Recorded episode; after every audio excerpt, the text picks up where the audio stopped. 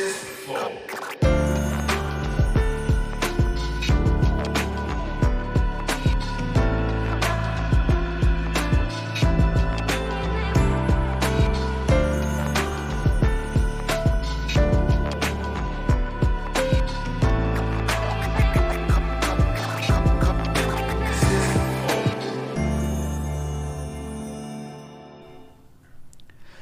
começando mais um Flow Podcast. Eu sou o Monark, do meu lado o Igor.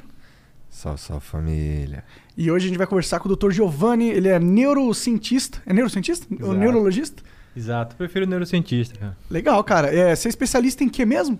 Bom, eu fiz a especialização em neurologia, né? Mas hoje os meus estudos eles giram muito em torno de, de cannabis medicinal.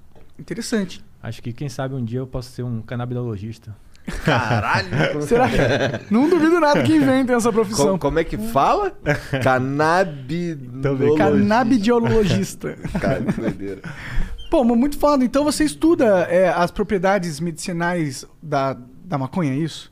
É, cara, não veio de hoje isso, né? Eu tento é, entender um pouco mais do poder medicinal de plantas em geral, desde minha formação, é, que foi no Rio de Janeiro. E só em 2017, depois de uma caminhada aí longa, que passei pela Amazônia, passei pelo Vale do Capão, e aí tive a oportunidade de, de nos meus estudos de funda- lá na Fundação de Neurologia, de começar os estudos com cannabis medicinal, e, e o meu orientador na época apoiou isso, e aí a coisa estourou. Pô, da É hora. aqui tô eu hoje. Massa demais. Bom, eu quero saber mais sobre esse assunto, porque muito me interessa, como muitos sabem aí. Mas antes eu preciso falar do nosso patrocinador, que é a LTW Consult.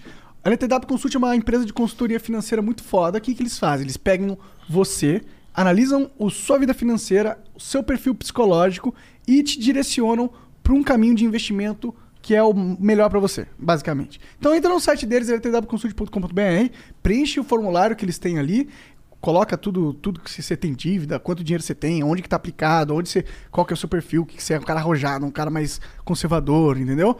Vai lá e aí eles vão, pô, direcionar um profissional pra você, pra ele, para te ajudar, tá bom? Então vai lá, não perca esta oportunidade. Eles também estão no Instagram, arroba LTW Consult. E tem uma série muito foda no, no YouTube deles, LTW Consult. É, é, Aqui, ó, o canal. desse, aham. E a série é LTW Descomplica. Então, se quiser aprender sobre finança, vai lá assistir, é de graça, né? E se tu tiver dívida? Caralho, cara. se você tiver dívida, cara, aí tem várias ferramentas que você pode usar pra você cuidar das suas dívidas, até renegociar. Ó, dizem as más línguas que as empresas normalmente renegociam até 90% da dívida, ou seja, dá até isso de desconto, né? Principalmente se a dívida for muito, muito antiga, né? E tiver muitos juros e tal. Então, porra, vai lá, entra em contato com a LTW e mude de vida financeira agora. Bom, se quiser patrocinar a gente também é bem possível, você pode virar membro do Flow. A gente tem mais de 800 milhões de membros. Mentira, gostaria.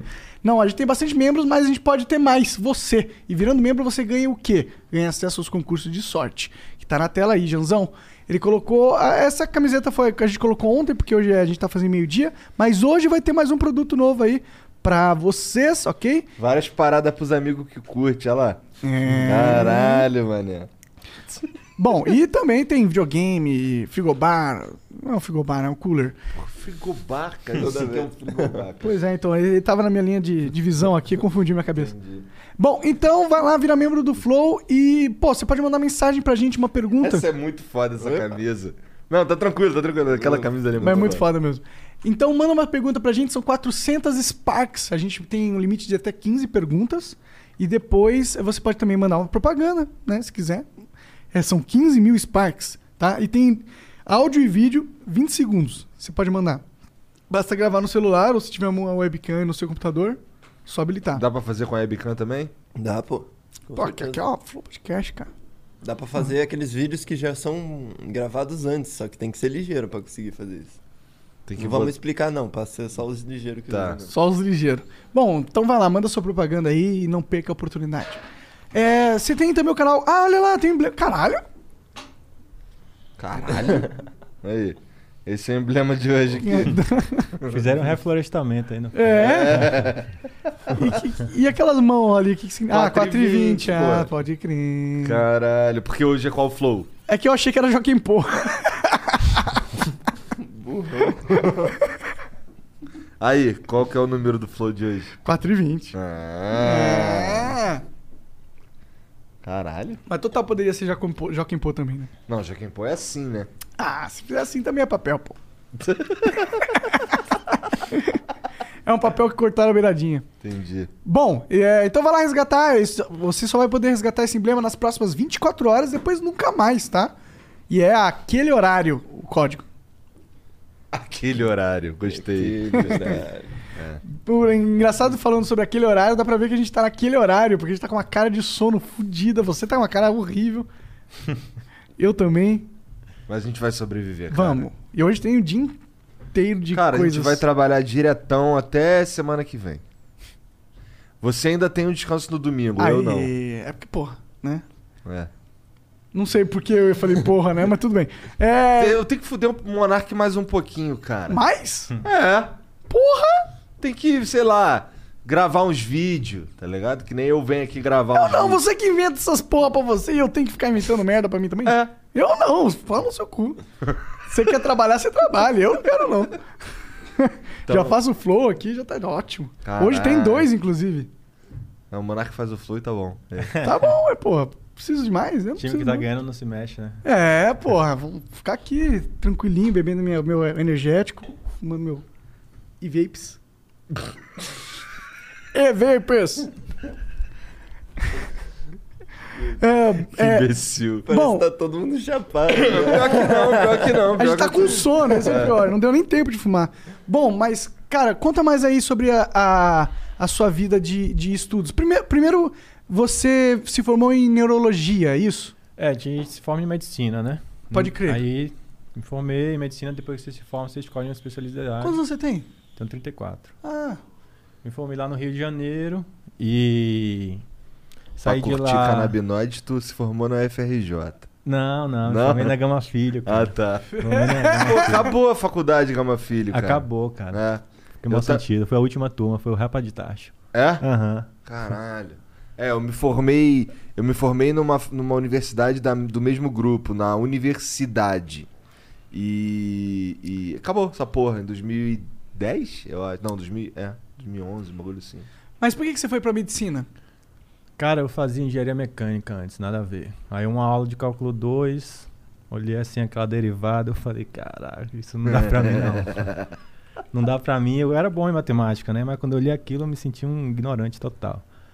E aí saí no meio da aula, saí decidido que, que ia mudar, né? E eu tinha muito a, a questão de entender por que, que as pessoas adoeciam. Né? Se é realmente essa história de bactéria, de vírus que falam, se tem mais coisa por aí, né?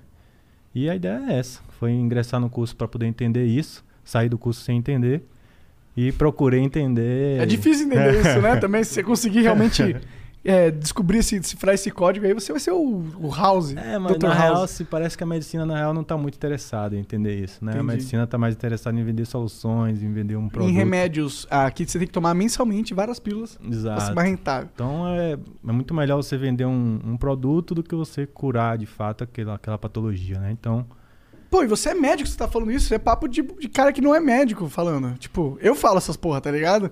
A medicina se- hoje ela é muito pouco resolutiva e muito medicalizadora, né? Então, isso, me- isso me deixou muito mal durante a faculdade, para falar bem a real. Porque eu não estava vendo o que eu fui procurar, né? Cl- Claro que você tem algumas explicações e tal, mas para mim não estava sendo suficiente.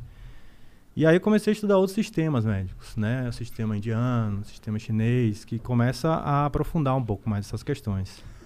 É, dizem que a, na China é milenar, né? a- o sistema de saúde lá, né? Sim, sim. O sistema de saúde da China é assim, o sistema oriental como um todo ele é bem diferente do nosso, né? Ocidental aqui. Como que é lá?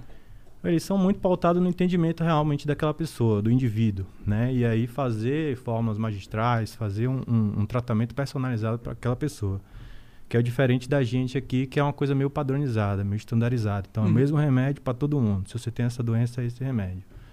Então, isso não acontece lá, né? Isso, às vezes você tem duas pessoas que têm a mesma doença e dois remédios diferentes, entendeu? Então, esse sistema é, me, me traz mais entendimento realmente, né? Do que é, do que por que, que a pessoa está adoecendo e tal. É mais Então, per- personalizado. por mais que eu não tenha essa formação, foi o sistema que eu entendi, que eu busquei para poder ampliar. um Na Índia é meu- assim meu também? horizonte. Na Índia também. Entendi. É tudo mais indiana da é asiática antiga. lá. É. É a mais antiga de todas, né? Eles se parecem muito, mas tem diferenças. A medicina indiana, a medicina chinesa, elas têm diferenças. E aí, nessa, né, estudando é, muito disso daí, eu vi que eles usavam muitas plantas, né? Muita natureza como um todo, não só as plantas, né, minerais, enfim. E aí, pô, saí, assim, tava um pouco desiludido, né, na, na medicina. E aí, fui fazer alguns cursos, é, tipo de imersão espiritual lá na, no sul da Bahia, um lugar lá chamado Piracanga, muito legal. Que tipo de imersão espiritual? Cara, Tá nada de ganja, nada de maconha, Não, não, é isso que você tá não, pensando. Tá, não, não é isso que eu tava, tava eu tava pensando em meditação, na real. É, eu também. eu Tava pensando num, num Tu que tá com a mente tambor. poluída aí, cara. Ô, tu quer falando. Você quer beber alguma coisa? Um hidromel? Quer experimentar um hidromel? Não, É o que isso? É cachaça? É, não, é um vinhozinho de mel. não, não. Não, não, eu não vou tomar, não, só pra ele. Tá. Você quer? Por que coisa? É bom, é, da- é, da- é não, da é bom casa. pra aqui. caralho. É bom pra caralho. O problema é que Bota a lá, desculpa né, do? Monark é "Ô, o convidado tá bebendo, vou beber também. Não, não, não. Mas você, você curte beber uma coisinha? Não, pode ser. Eu vou, vou pôr aqui pra nós. Tá. Aí é isso. Mas, mas, mas pera aí, porra. Calma aí. Tu Não, foi não, fazer de o quê? boa. Tu foi fazer o que lá no... Bom, lá em Piracanga é, é uma ecovila, né? É uma ecovila com vários, é, várias aulas, palestras, cursos dessa questão de autoconhecimento, relação com a natureza e tal. E você tem vários processos lá que você faz em depurativos de ficar assim, um jejum um pouco mais prolongado, alimentação de sucos e tal. E, segundo eles, né, quando você tem menos alimentos na barriga, você consegue ter mais energia na mente, pensar melhor os seus caminhos e tudo mais. E aí, numa dessas meditações lá transcendentais e, e E, e eu lembro que era a famintas. meditação do próximo passo, né? Ah. É, é, a gente meditou, meditou. Eu não consigo meditar tão bem assim, mas eu tento, me esforço. E aí nessas meditações, lá no final, aí o, o instrutor lá falou: agora vocês vão visualizar qual é o próximo passo de vocês, né? Qual é o que, que vocês vão fazer agora? E aí nessa me veio bem claro assim uma, uma florestona, uma selva amazônica mesmo. E aí na época eu tava namorando essa possibilidade de eu ir lá pro exército, era uma possibilidade real, né, para um recém-formado, assim, eles pagavam uma grana a mais, ninguém quer ir. né? Aí eu fui lá e voluntariei. É, foi um bem diferente do que eu me programei, né? Porque o, o exército ele não estava nem aí para as plantas, assim, para fitoterapia, para a questão dos índios, dos xamãs, dos pajés, que era quem eu queria conhecer de fato, né? E aí Mas tu chegou... Tu foi militar ou tu Fui. Aí saí de lá decidido que eu ia fazer isso, que eu precisava ter uma experiência na floresta, que eu precisava ter uma imersão mais próxima realmente dessa cultura, porque quem entende de planta é índio, quem entende de planta é quem tem experiência com as plantas, né? Então é quem mora com as plantas, é quem sabe identificar. Então todo esse processo de entendimento da planta na medicina, ela partiu de uma coisa de tentativa e erro, né? De uma coisa meio cultural mesmo, né? Aham. Então a gente pegou algumas algumas plantas da cultura que a própria cultura utilizava e começou a trazer, estudar, pesquisar e viu que tinha componentes que realmente serviam para mais variadas patologias. Então foi assim que a fitoterapia veio para o mundo da, da ciência. E aí tu foi parado, tu teve Aí que fazer prova lá. pro exército? Não, o exército lá é- ninguém quer, como eu te falei, né? É? Porque é muito longe, é bem afastado mesmo. Aí Ué, tu maior virou... copão assim mesmo, cálice sagrado. né? Aí então tu ficou tenente ali do QCO. Aí é, fui lá e aí fiquei servindo um ano, né, na fronteira lá no Acre.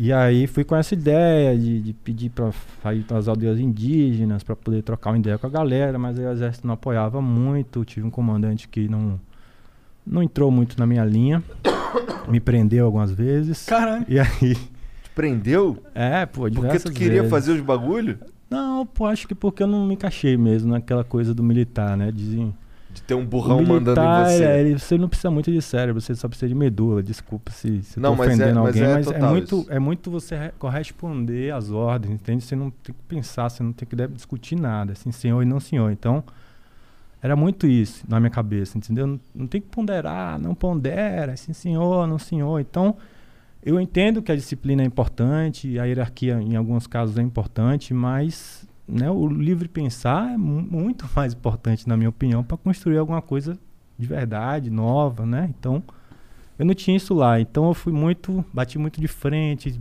né? Água mole, pedra dura. E aí, tive alguns, algumas repreensões, né? Punições disciplinares. E aí, depois de algumas punições disciplinares que eles viram que não estava resolvendo, eles Te detonaram. decidiram me encarcerar lá. e Ah, Fiquei tá. três dias preso. mas, Caralho. enfim, foi bom assim pra um, pra um autoconhecimento meu. E. E aí, mas aquilo mexeu muito comigo, no sentido que, pô, cara, eu tô aqui tentando estudar. O que, que eu tô fazendo aqui, né? Comecei a pensar isso. Por que, o que eu tô fazendo aqui da minha vida? Não tem nada a ver isso comigo e tal. E aí acabou que, sim, tiveram partes boas, óbvio. Tive uma galera lá bacana. Conheci minha mulher hoje de lá, né? Uma casa do destino. E. Mas ela era militar? Não, não, nada a ver. Ela foi lá na- visitar, assim, a cidade, que era a cidade natal dela na época. E aí, por um acaso, a gente se encontrou lá numa, numa festa e.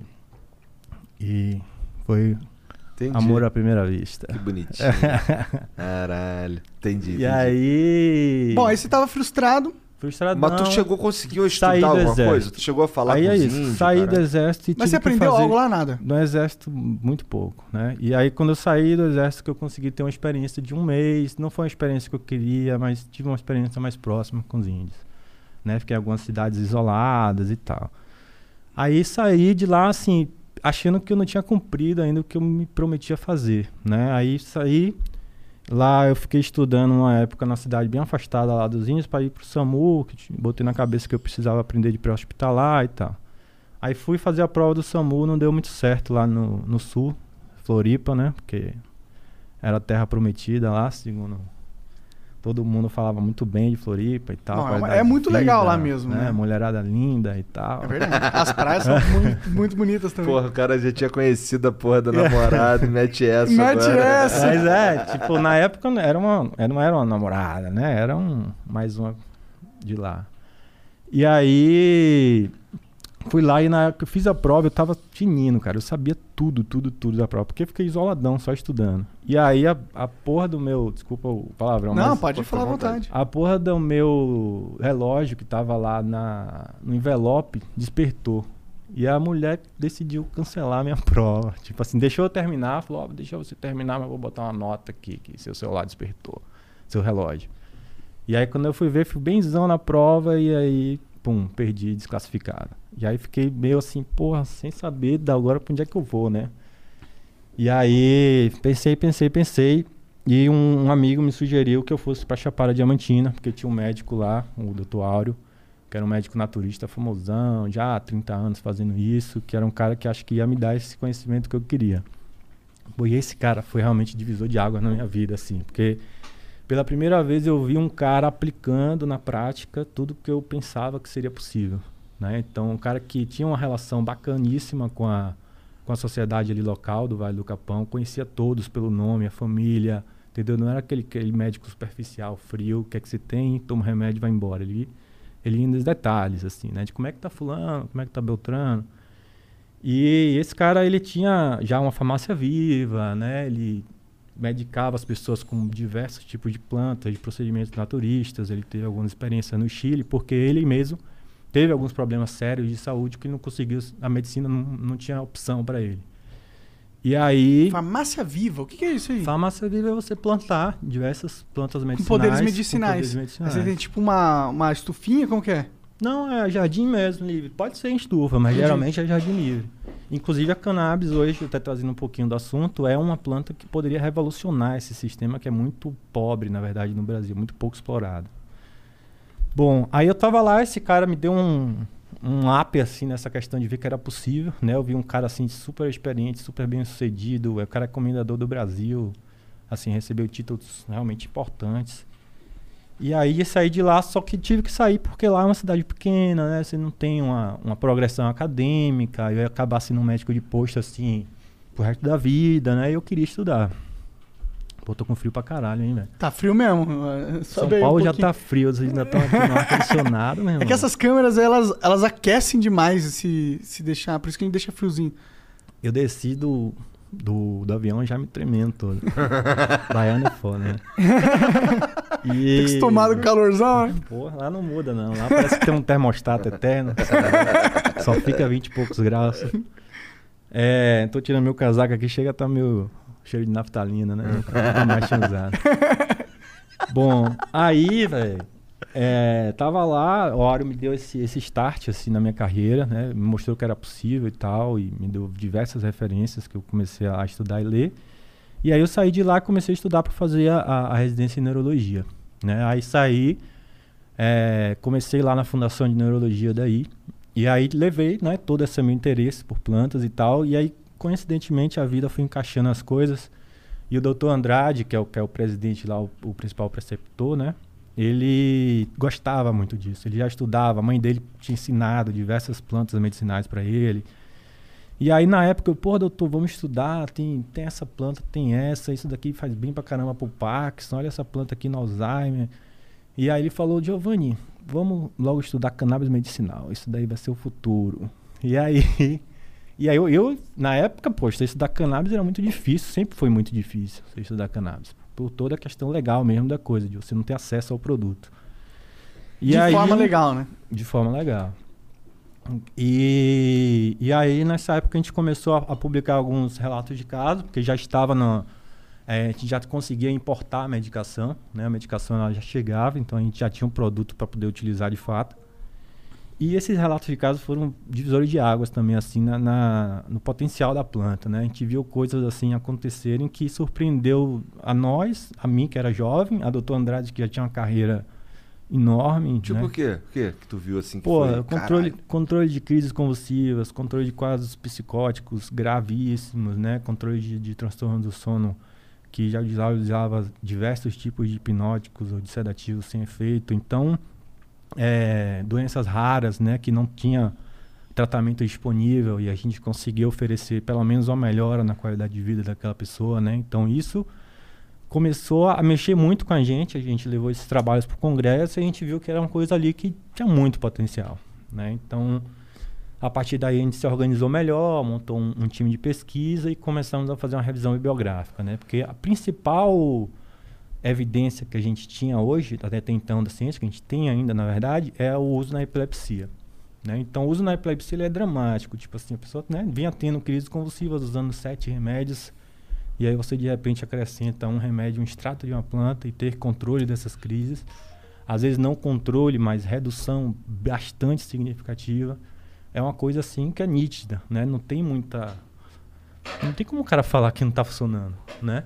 E as custas de, de, baixíssimos efeitos colaterais, de baixíssima toxicidade. E aí é isso que a gente pegou, fez essa revisão bibliográfica para poder é, embasar um, estudo, um ensaio clínico mesmo, que é tipo o ápice de um, de um, de um estudo científico, né? Seria na área médica, né? Seria um ensaio clínico, duplo cego, randomizado. E a gente, graças a Deus, conseguiu hoje submeter, pelo menos, esse ensaio clínico. Estamos esperando aí a, a Anvisa dar o o carimbaço para falar para a gente começar e se Deus quiser vamos começar esse ano ainda. E aí vocês começam o quê? A produzir esses remédios? Não, a gente não produz, a gente recebe um remédio, vende um, um produtor de Chile e a gente dá para esses pacientes. Ah, né? Então entendi. a gente vai tentar regulamentar esse remédio, digamos assim, como uma terapia é, nacional, uma terapia Maneiro. possível, um remédio de fato, né? Não é um, um extrato de planta, é um medicamento. E aí esse remédio seria o CBD ou seria o THC? Ó, a nossa resposta que a gente está tentando buscar agora é justamente o quanto, é, qual o impacto do THC nesses pacientes epiléticos, né? Uhum. Se, tem, se seria melhor usar estrados com um pouco mais de THC ou com um pouco menos de THC. Que o THC é importante a gente já sabe, a literatura já mostra isso bem. Só que a dose a gente não sabe bem. Né? Então a gente está mostrando três grupos diferentes, tem um grupo placebo e tem dois grupos com duas concentrações diferentes proporções diferentes de THC e CBD. Interessante, porque normalmente a galera atribui as propriedades medicinais da maconha ao CBD.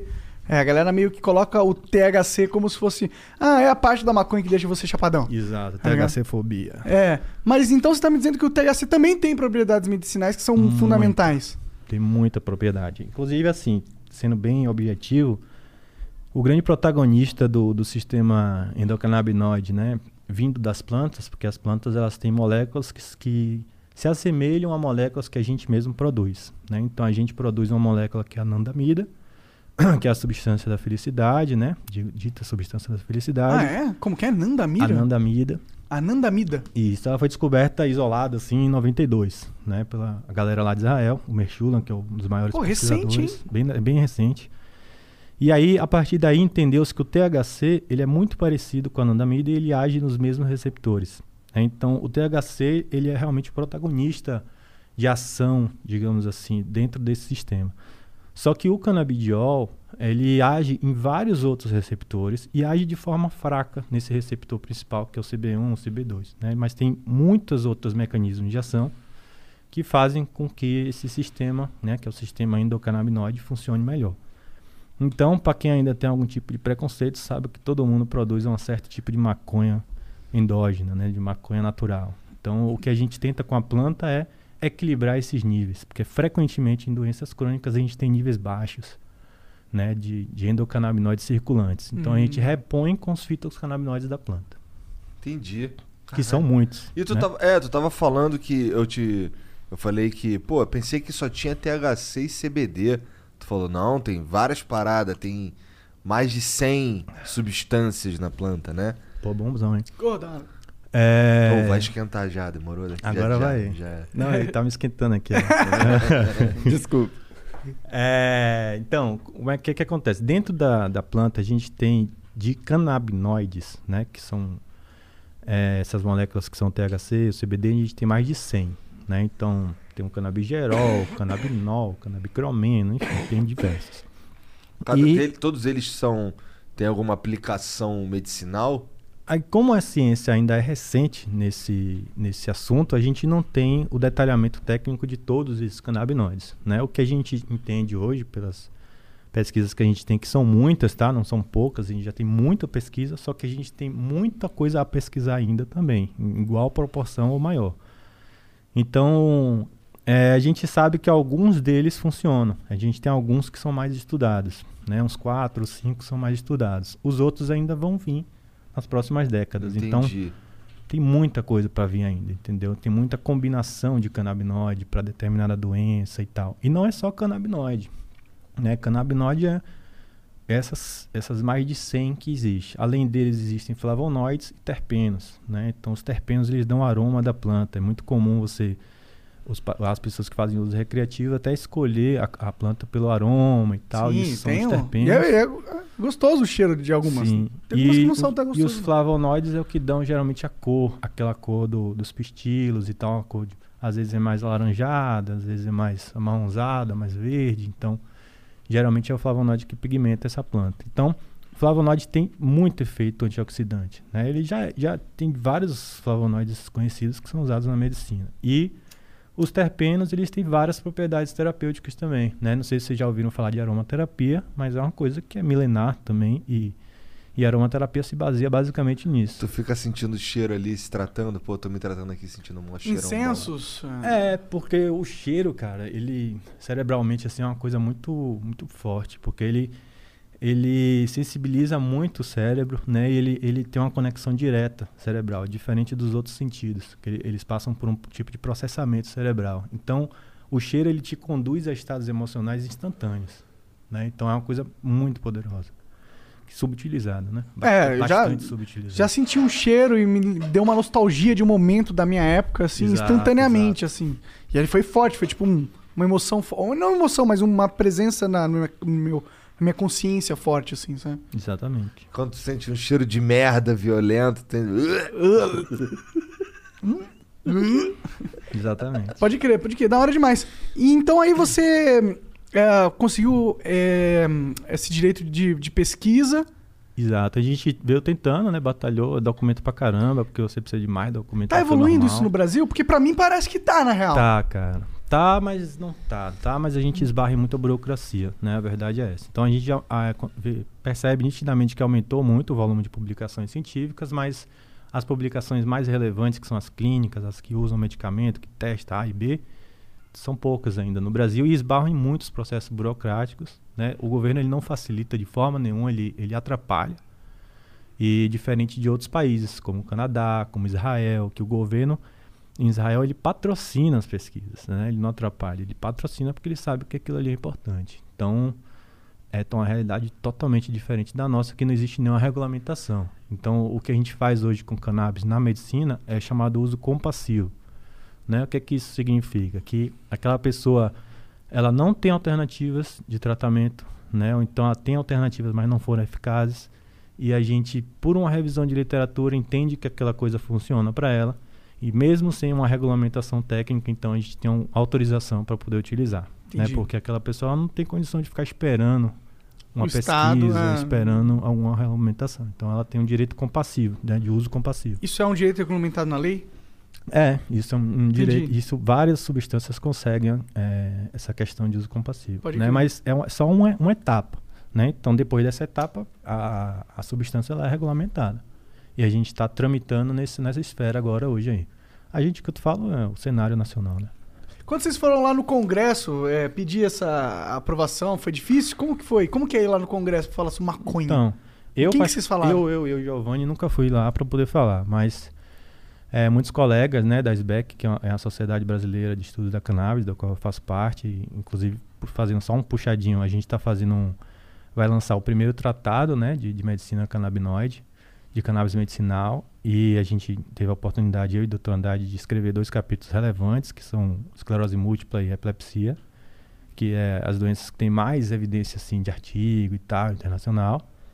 E é, aí essas pessoas que estão na SBEC, muitas delas né, são, são pessoas ativas, ativistas que foram lá. Então, aquele ambiente ali é um ambiente de muito teatro, né? Um ambiente de muito, é, pelo que me falam, tipo assim, às vezes a pessoa é, sem estar no microfone, ela fala com o outro, pô, cara, isso aí, bom trabalho que você tá fazendo e tal, muito bom, curando pessoas e tal, e aí lá Mete dá um pau. parecer contrário. Tipo assim, é totalmente incongruente, entendeu? Muito parecido até com coisas que eu vivi lá no exército. Né? Que a pessoa às vezes te trata bemzão, vai na sua casa, mas aí chega no ambiente militar, tem que ser meio grosso com você, tem que te xingar só porque é superior e tal, entendeu? Então é Entendeu. uma coisa meio incongruente pra mim. E. E aí é isso. o, Benê, então... o Benê falou que quando ele ia lá falar pra, pra liberação das armas, ele parou de ir, não aceita mais convite. Porque chega lá, convidam ele pra falar, ele fica falando, os caras nem aí, trocando ideia, mexendo no celular, pá, os caras tão nem aí, ele tá falando pra caralho lá, os caras cagando e andando. Ele, ah, pô, não vou mais não. Eu vou lá pra fazer o quê? Os caras não estão interessados em mudar, né? É. Então, assim, tem muita gente que tá, né? Mas tem muito lobby, tem muito interesse, tem muito é, dinheiro rolando por ali. Bom, é, um, é um mercado bilionário. Imagino.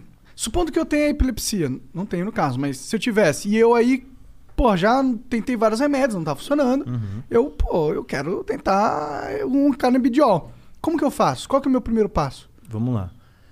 É, primeiro que esses pacientes é, muitas das vezes seguiram um caminho contrário do que geralmente acontece, né? Geralmente é o paciente que está indo no médico e falando eu quero usar cannabis, ao invés do médico estar sugerindo ao paciente uma possibilidade terapêutica, né? Então é, é um caminho bem diferente do tradicional.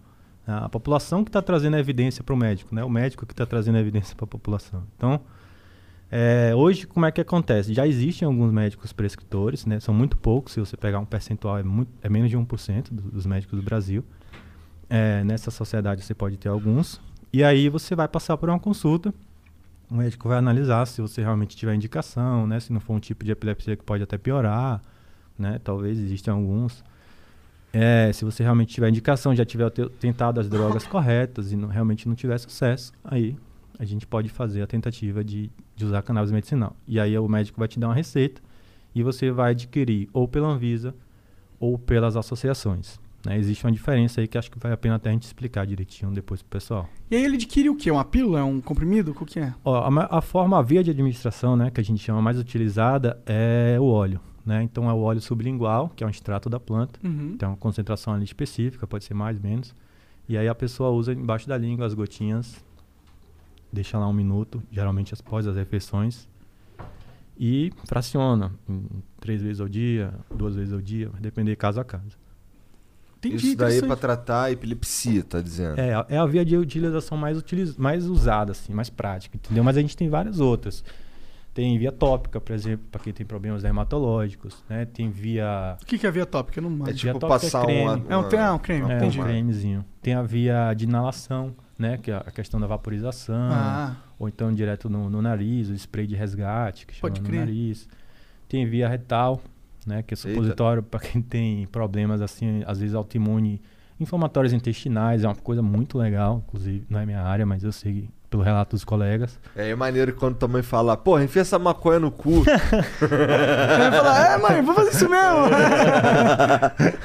Como a senhora sabia? Dá pra chapar com essa daí, se tu enfiar Vai maconha ter, no cu? vai- a- na verdade, o plexo venoso ali, retal, é um- onde tem uma das maiores absorções. Tem uns caras que ficam bebendo pelo cu, mano. É, Álcool. Que Os isso? caras embebedam álcool num supositório e cu. Que viagem, porque tem um plexo venoso ali, né? E muito, muito grande e a gente consegue absorção muito rápida, maior do que a via sublingual. Caralho, então o Só macete que é enfiar inco- no é cu. inconveniente. é inconveniente. Isso, se enfiar demais, não tem como você vomitar, né? É inconveniente. Você morre. Né? Pra maioria das pessoas, ela não quer. E também o Brasil hoje ele, ele tem uma limitação na, na- nos tipos né, de, de vias que a gente pode comercializar. Então hoje a gente ainda é bem, bem arcaico nisso. Então a mais fácil acaba sendo o óleo. O óleo. Aí você tava falando que tem duas formas de comprar, na associação e, Na. Anvisa. e a a gente Anvisa. tem esses dois caminhos legais, né? Existem caminhos ilegais que nem passa pela nossa cabeça de regulamento, de Não é assim. nada ilegal. Então, é, então a- a, a via das associações é, são associações que conseguiram um HC de cultivo, né? E elas produzem daí um óleo meio que semi-artesanal. Por que, que eu digo semi-artesanal? Porque o controle de qualidade que é exigido para a produção de qualquer substância, ela não é muito bem feito nas associações, certo? Então você não tem um certificado de, do que é que está constituindo, se tem metal pesado, se tem contaminantes, enfim. E acaba que a, a padronização ela varia muito. Então um mês vem de um jeito mais concentrado, outro mês vem um pouco menos concentrado. Então isso repercute no paciente. O paciente ele quer um remédio, ele quer uma coisa estável, todo mês igual. Né? Ele não precisa, não pode ficar variando assim. Então mas tem um outro ponto que as associações, às vezes, parece que é um pouco mais barato, né? Porque todo o óleo que vem da Anvisa é um óleo que vem em dólar, né? Mas se você for fazer esse cálculo real na ponta do lápis, que é um cálculo por miligrama, né? Acaba não- realmente não sendo, a, a Anvisa acaba sendo mais barato. Só que o preço, o, o consumidor, ele vê o preço cheio, né? Ele não vai fazer cálculo. e E ele tal. não sabe a concentração também da É, parada, Então né? ele acha que o da associação é mais barato, eu vou na associação, né? Mas Então fundo- ah, é meio furado. O negócio é comprar com a Anvisa. é, tecnicamente é um óleo maior qualidade. É um e é fácil a Anvisa liberar? Tipo, tem receita? Pum, Sim, você precisa era. ter uma receita médica, não precisa nem de relatório. No caso das associações, você precisa de um relatório justificando e tal.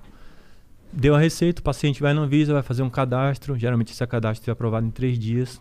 Paga lá pro, pro laboratório que você escolheu, são mais de 200 laboratórios, vários tipos, vários países. E a medicação chega na sua casa, totalmente legal, com nota fiscal. E... É um pouco. Ah, pra, pra mim é um pouco impressionante que. Que assim, cara, ó, beleza. Eu entendi aqui que, pô. Tanto eu entendi que a maconha ela tem um efeito medicinal que eu permito que você compre por mim, tá ligado? Pelo Estado, né? Mas, vou te falar, mané. Aí, não libera não. Pô, não é, não é, é um pouco, é um pouco louco essa É parada. totalmente esquizofrênico. Tipo, porra, eu consigo comprar do Estado, mas o Estado não deixa eu produzir em casa. É Até dá, doido, mas tem, um, mas tem um, um caminho longo, não é? É, eu, falando. eu ouvi falar que pra você ganhar o aval do Estado pra você produzir, primeiro você tem que produzir legalmente, Exato. É uma Mostrar- concorrência total. mostrar pra eles, Não, ó, pera aí, isso, é- isso é verdade? É, infelizmente é. que viagem, cara. É, foi o que falaram, você tem que produzir ilegalmente, É. aí você mostra, você manda, você manda a prova de que você produziu ilegalmente, fala pra... E que pra- funcionou. E pra, pra quem que você manda? Na verdade, você vai ter um acompanhamento médico, Uhum. né? E aí você. O médico não vai te recomendar fazer isso, mas você decidiu fazer isso e está usando. Você só informou ao médico. E aí o médico viu que está funcionando. Ele vai atestar também no relatório que você está usando a medicação, ela é adequada, você está conseguindo extrair e ela está sendo eficaz. Né? Então aí com esse, com esse aval técnico do médico, você vai tentar com o seu advogado o direito judicial de você co- comercializar e plantar o seu remédio. Né? E é fácil conseguir esse direito? Não é muito. Não é muito porque por causa do custo, né? O advogado, obviamente, ele Vai ser um bom advogado, caro, né? né? Eles custam caros. E a questão do custo estrutural da coisa também, né? Você plantar assim, é, por mais que você consiga plantar no seu jardim e tal, você precisa de um rigor técnico, né? De uma coisa assim que vai ter um, um- um gasto financeiro que muitas das vezes a população não tem, né? Então, não é um caminho ideal, digamos assim, porque você não dá para comparar um óleo que você fez no seu fogão, na panela, com um óleo que foi feito na indústria, com todo um rigor de qualidade, né, de máquinas Aham. especializadas. Então, é- são dois óleos totalmente diferentes. Mas não é difícil tecnicamente fazer isso. Então, uma pessoa consegue fazer, só que não com a mesma qualidade de uma indústria. Qual que, qual- com certeza tem uma contraindicação, Tem, tem. não tem? Quais são que acho que vocês já identificaram? Ó, é, existem contraindicações principalmente em grupos de risco, né? Então, e principalmente ligado a alguns canabinoides, sobretudo THC, né? Então, o THC por ser um componente psicoativo da planta, né, que provoca esses efeitos mentais, a gente tem que ter um pouco de parcimônia, tanto em dose, né, quanto em alguns grupos de risco, né? Principalmente o que? Os psicóticos, então, paciente que tem uma tendência a ter usou cannabis e ficou agitado, então tem doenças como esquizofrenia, paranoia delirante, enfim. Ele não é indicado que ele use o THC, porém ele pode usar o CBD. Né? Então, por exemplo, gestantes também. É muito controverso ainda, é muito, tem, muito, tem muito pouca literatura para poder afirmar que é seguro o uso em gestante. Né? Então, para a gente usar qualquer coisa em gestante e em criança, a gente precisa ter um respaldo de que realmente a coisa é segura. Então, gestante e criança você vai usar se realmente o benefício for muito superior ao possível risco, né? E que é, é rotineiro de acontecer. Então, eu tenho casos de gestantes que usam, de crianças, diversos casos que usam, entendeu? Mas não é geralmente a primeira opção que você vai tentar. Você vai tentar Criança, outras né? opções. Usa, mas, mas aí na criança eu imagino que seja o sem THC.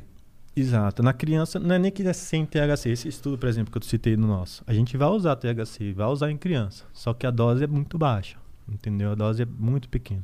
Aliás, esse lance da dose é muito importante, né? Porque a ideia de dar cannabis de forma médica não é de forma nenhuma deixar o paciente chapado. É muito longe disso, né? Na verdade, se você está tendo efeitos mentais né, parecidos com o uso recreativo, é porque a dose provavelmente está errada. A gente tem que reduzir a dose. Então, a dose, ela é, na verdade, a menor dose eficaz possível. Né? Então você vai tentar trabalhar sempre com uma dose que esteja funcionando, mas que não provoque nenhum tipo de efeito colateral. Então, nas, nas crianças, né, só para finalizar o lance do grupo de risco, você vai pensar duas vezes, né, realmente preciso, já tentei outras coisas, qual é o tipo de canabinoide que eu vou utilizar, na gestante a mesma coisa, nos psicóticos a mesma coisa. Tirando daí, cara, é muito difícil você ter problema com cannabis, né, porque assim, você até pode ter um efeito colateral. O vovô ficar um, pouco esquecido, dependendo da dose. Mas é só você reduzir essa dose que o efeito passa. Então não tem nenhum, nenhum tipo de efeito irreversível. Não tem nenhuma morte documentada no mundo por overdose de cannabis. Então, você não consegue hoje chegar na farmácia, se você entrar na farmácia de olho fechado, escolher um remédio, tomar a caixa inteira, com certeza você vai para o hospital. Isso não acontece com cannabis, entendeu? Então isso é muito, muito, muito relevante. Todo, todo medicamento ele é pautado em eficácia e segurança. A segurança da cannabis é muito grande e a eficácia também é muito grande. Então é um medicamento que é um potencial enorme. Não é para uma doença, a gente está falando de quase que uma farmácia viva, né? Por causa justamente dessas diversas substâncias que estão lá dentro. Você falou que estudou bastante plantas, né? E, bom, obviamente a maconha é uma realmente poderosa. Tem mais alguma que se que a galera não tá prestando atenção, mas que é uma planta muito importante? Eu sei que uma vez eu estudei sobre uma chamada Kraton, que é uma, conheço. é uma planta da acho que é da Indonésia, cara, que é um é, que é um negócio que eles usavam para os escravos lá, para eles ficarem mais, mais tranquilos. Já eu tomei inclusive, não gostei muito, mas é um negócio que te dá, dá uma aliviada na ansiedade assim, para ser sincero, mas é muito nojento, dá vontade de vomitar. Sim. Cara, existem diversas plantas. Na verdade, assim, é, se você for na literatura lá chinesa que a gente começou aqui falando. Desde 1500 ele já tem um catálogo com mais de mil plantas com propriedades medicinais. Né? Se a gente for para Indiana é a mesma coisa, para Egito é a mesma coisa. Agora, quando a gente vem para Brasil, a lista de, de plantas medicinais, né, autorizadas pelo SUS, são 71, cara. Então isso é isso é, isso é congruente, entendeu? O Brasil tem a maior biodiversidade do A mundo. Amazônia, caralho, era pra ter, só lá tem 3 mil plantas O potencial é medicinais. enorme. A gente não está explorando nem perto de 1% do nosso potencial de, de medicamentos, de plantas. E o que é que a gente está fazendo? Vem destruindo a nossa reserva, destruindo a nossa floresta, destruindo o índio, que é o que entende da planta, que é o que vai passar para a gente qual é a planta que funciona, em quê. Né? Porque se você for pegar todas as plantas e testar em todas as doenças, imagine o tempo que isso vai levar. Né? Sim. Mas se você tem ali um cara que sabe que essa planta mais essa dá um resultado bom, você já vai lá e pega as duas e você já testa nesse resultado. E ainda dá o royalty pro índio pra ele ganhar uma grana. Exato, exato. Nada mais justo, né? Mas, enfim, a realidade que a gente tem hoje é essa, né? Que não existe um incentivo para a produção de medicamentos naturais. Existe um incentivo para a produção de medicamentos patenteados, de medicamentos que eu consigo produzir em massa, que eu consigo ter royalties. Enfim, então um produto natural eu não tenho direito sobre ele. Ele Quanto é que você estima que daria pra ganhar por, por ano o Brasil se a gente tivesse uma indústria de medicamentos que aproveitasse a Amazônia, assim? Porra, cara, infinito. Não consigo te dar essa conta, mas Bilhões com e certeza bilhões é, de- passa do bilhão, com certeza. E o que que, o que que falta pra gente começar a explorar essa biodiversidade cientificamente, assim? Não explorar de derrubar, mas chegar lá na isso. Amazônia e coletar um monte de coisa, pesquisar com os índios. Uhum. Por que, que a gente não tá fazendo isso? Quem que faria esse trabalho? Tá Patrocínio, sendo né, feito? cara? Patrocínio. Então, o, o, o ensaio clínico, a pesquisa clínica, ele depende de patrocínio. Ele não é uma coisa barata e ele é uma coisa longa. Né? Então, geralmente o investimento de quem é, quem é que tem dinheiro para poder investir em várias fases de pesquisa e concluir ela até o final? A indústria farmacêutica. E elas não estão interessadas na Amazônia? Não é possível. A indústria farmacêutica não tem interesse de eh, pesquisar um produto natural porque no final ela não vai ser dona desse produto. Né? Ela vai provar que uma coisa Verdade. funciona, mas não é ela dona. Qualquer pessoa pode ter essa coisa. Então, acaba que é um, é um, é um erro, na verdade, da metodologia da pesquisa, né? da forma do, do patrocínio da pesquisa. Então, isso, esse patrocínio, geralmente, ele tem que vir do governo e não das instituições. Né? E o governo, ele não... Pelo menos esse governo parece não estar muito preocupado com isso. Sim, eu fiquei sabendo que ele faz manobras, inclusive, para impedir que, o, que sejam aprovados os passos para a liberação do, da maconha medicinal, né? Tipo, esvaziar o Congresso, fazer sabe essas manobrinhas para não, não, não votar o negócio. Estão fazendo, fiquei sabendo. Conseguiu passar, né? Passou agora Conseguiu, mas um o voto governo só, tentou errar, tentou foder. mas ainda não passou no Senado. Então é uma lei, o PL 499, que está tentando regulamentar. Que toda vai, essa que vai melhorar o quê? Ela vai tentar regulamentar o plantio, o cultivo aqui no, no Brasil. Porque o Brasil ele tem potencial para ser o, a melhor maconha, a melhor cannabis do mundo. Entendeu? Ser exportador e não consumidor de produto final caríssimo. Então hoje o óleo que a gente compra, que sei lá, custa 50, 100 dólares, a gente poderia produzir aqui, poderia fomentar a nossa economia, né? poderia desenvolver aqui centros de tecnologia, de produção, de farmácia viva e exportar para o mundo. Não importar um produto final, entendeu? Entendi. Tu tava Essa é falando realidade. também que ah, tem tudo, tem várias coisas que influenciam na planta. Se você plantar ela aqui e, e, sei lá, e aqui tem um uma terra e eu planto ela aqui e aqui tem uma outra terra, elas vão ter Exato. Coisas diferentes. Esse estudo é, é muito legal. É um estudo que pegou uma mesma strain, uma mesma espécie, e plantou em diversas localidades do mundo. Nenhuma sai igual à outra. Ou seja, você com solo diferente, com clima diferente, com ambiente diferente, com a temperatura diferente, umidade diferente, você produz canabinoides em diferentes proporções. Entendeu? Então, você ter o controle disso, técnico, é muito importante. Né? Você, é nítido isso. A importância, a relevância disso até na eficácia final. De você ter a mesma planta com a mesma composição é muito importante. Então, hoje, um mercado muito rico é o mercado da genética da cannabis. Então, eles, algumas startups, algumas empresas, principalmente do Canadá, eles já, já começam a ter um tipo um cannabis code. Foi uma coisa que eu vi lá na Jamaica, na apresentação lá que eu fui. Eles, eles fazem tipo um, um código de barras daquela genética. Né? Então, aquela genética tem que ter aquela proporção. Se ela não tiver, ela não é aquela genética de fato. Ela é uma imitação, digamos assim. Entendeu? Então, pô, a, a, a capacidade, a potencial disso, ele é absurdo, né? E o, e o que a gente está vivendo hoje é como se fosse o tempo das cavernas ainda. Né? Já melhoramos muito. Temos que admitir, temos que admitir que já melhoramos muito. Mas Agora já Estamos sabe. na era medieval ainda. Não, agora É. já sabe ligar o fogo. é, a gente Então, tá lá- fazendo uma fogueirinha. Tá. Cara, é. Beleza. Aí, vamos dizer que, que esse bagulho aí passe lá no Senado, caralho.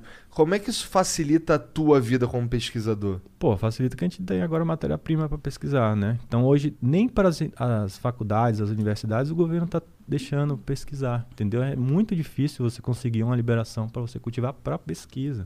Imagine. Mesmo já tendo esses, essas regulamentações há muito tempo. Já até imagino o Bolsonaro falando, não, tem que proibir isso aí porque eles estão fumando maconha nas universidades. É, é. Caralho. Pois é, Exatamente. Pô, mas tá, mas é, Cara, seria indelicado eu te perguntar como é que tu estuda isso hoje, então? Não, de forma nenhuma. É totalmente regulamentado. Pra gente, na verdade, a gente acaba recebendo o produto final. A gente não produz nenhum tipo Vocês de cannabis. pegam o óleo. A gente pega o óleo Estuda o final, é. E aí, hoje o nosso interesse é montar um laboratório, certo? De análise. Estou falando você em primeira mão, inclusive, se o patrocinador estiver ouvindo. Da hora. É, a gente Quem quer que é o montar patrocinador de um vocês? laboratório. A gente tem algumas empresas que Se fazem quiser falar, pode falar. prestam pesquisas com a gente, Uhum. né? Dão incentivos financeiros para a gente desenvolver a pesquisa do medicamento deles, né? Empresas da Suíça, empresas dos Estados Unidos e tal. Como a gente somos jovens pesquisador, né? Eu não sou um cara bambambam, bam, bam, digamos assim. O valor disso não é um valor também estratosférico, né? Na medida do, do possível para a gente desenvolver a coisa. Só que a gente avançaria muito mais se a gente tivesse um laboratório próprio, com a máquina para análise dessas qualidades, dessas espécies, né? Para poder até desenvolver novos produtos. E a gente não tem esse laboratório. Então a gente recebe o produto final e dá aquele produto que já vem vazado, já vem pronto para o paciente. Então a gente não consegue hoje desenvolver produto. Mas a nossa ideia é que a gente possa um dia tanto trabalhar junto com a Visa, no sentido de analisar os lotes, né? Então você é produtor, mandou para o Brasil um lote. Então eu vou lá e analiso para ver se realmente tem isso daí que você está dizendo que tem. Né? E então você produz o óleo na sua casa. Você quer saber se está bom o óleo. Você manda para lá para a gente, a gente analisa e vê se esse óleo né, tem, tá bom para você, digamos assim. Está contaminado e tal. E daí dá dicas para você melhorar a sua produção. E, a- além disso, a gente consegue produzir novos produtos. Né? Então eu estava até conversando com você mais cedo sobre a realidade de Israel né? Só para a gente ter um parâmetro do que, que, é o top. Israel e Harvard, tá? Vou falar. Israel, eles hoje já estão bem avançados, né? Só para você ter noção, até o uso eh, fumado no hospital ele existe para os pacientes com câncer e tal. é, você pode fumar sua cannabis de boa. É, lá eles fazem uma, uma, uma biópsia, digamos assim, né? Tem alguns centros que fazem a biópsia do câncer e aí coloca esse tecido em contato com várias espécies de cannabis e vê qual que é a espécie que reage melhor a esse, a esse tipo de câncer. Né? E aí fornece essa, essa espécie especificamente para esse paciente. Ah, da hora. É, existe lá em Harvard um, um estudo do, do Ninguawa que ele. Lá Harvard é, é foda, né? Daí Harvard já é com nanodrones. Né? Então, Caralho, nanodrones? Parece muito futuro. drones, do qual eles pegam alguns componentes da cannabis, principalmente flavonoides, e aí eles direcionam esses componentes para células cancerígenas e conseguem reduzir tumor e, em alguns casos, até extinguir tumor numa fase pré-clínica ainda, ou seja, em Caralho, que ratos, foda. animais, né? Então, uma parada do futuro total, entendeu? Então você, por- e por que que isso funciona? Por que que cannabis funciona? Porque ela é totalmente diferente de outras eh, substâncias químicas rotineiramente usadas como medicamentos que geralmente atuam em uma única via metabólica. Então, geralmente um, um- um fármaco ele atua naquele receptor X e promove o efeito Y, certo? Isso é o chamado mecanismo de ação dele. A cannabis, só o CBD, para a gente ter como exemplo, são mais de 60 mecanismos de ação. Então ele tem meio que uma inteligência, parece que biológica, de, é, por exemplo, aquela célula que ela está doente, ela, ela estimula aquela célula até a nível nuclear para que essa célula melhore. Né? Aham. A célula que não está doente, ele não tem uma influência nessa célula. Né? Então ele tem muitas vias biológicas para poder conseguir fazer isso, diferente dos remédios convencionais, que geralmente é uma via metabólica. Você chegou a estudar um pouco sobre a história da, da cannabis na humanidade? Da, quem, da onde surgiu? Quem foi o Uhum. primeiro cara que cultivou essa porra? Ó, como hoje a gente está uma escassez total de profissional, a gente acaba tendo que estudar muita coisa porque reuniões como essa aqui acontecem não no, no flow, né, mas em ambientes acadêmicos, em congressos e tal. Então a gente tem que, tá um, tem que preparar um pouco de, de tudo. Eu não sou historiador, obviamente, mas o que a gente tem hoje de, de dados é que ela, ela começou lá pela, pela região ali da Ásia, né, a ser plantada há mais de 10 mil anos. É a planta, uma das plantas, sem dúvida, mais antigas da história, né, domesticadas, assim, mais antigas da história.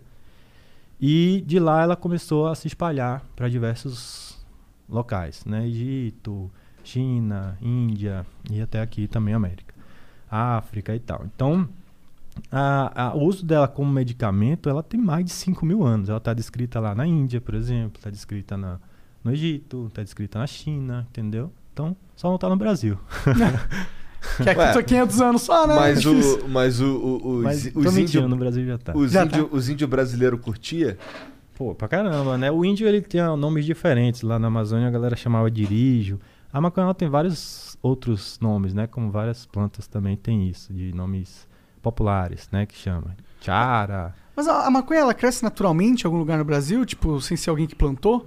Ela não é difícil de crescer em qualquer lugar, né? Então aquela famosa frase de Bezerra da Silva, que É. meu vizinho jogou, Jogou uma uma semente. semente no meu quintal.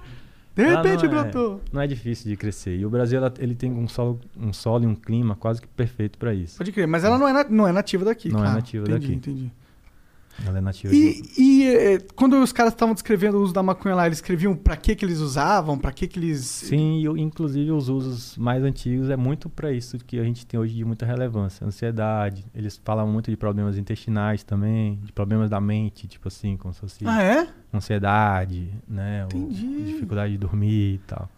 Caralho. E é o que a gente vê na prática, tipo, hoje, constatado, né? É, bom, eu, eu pessoalmente eu não uso pra ficar chapadão, tá ligado?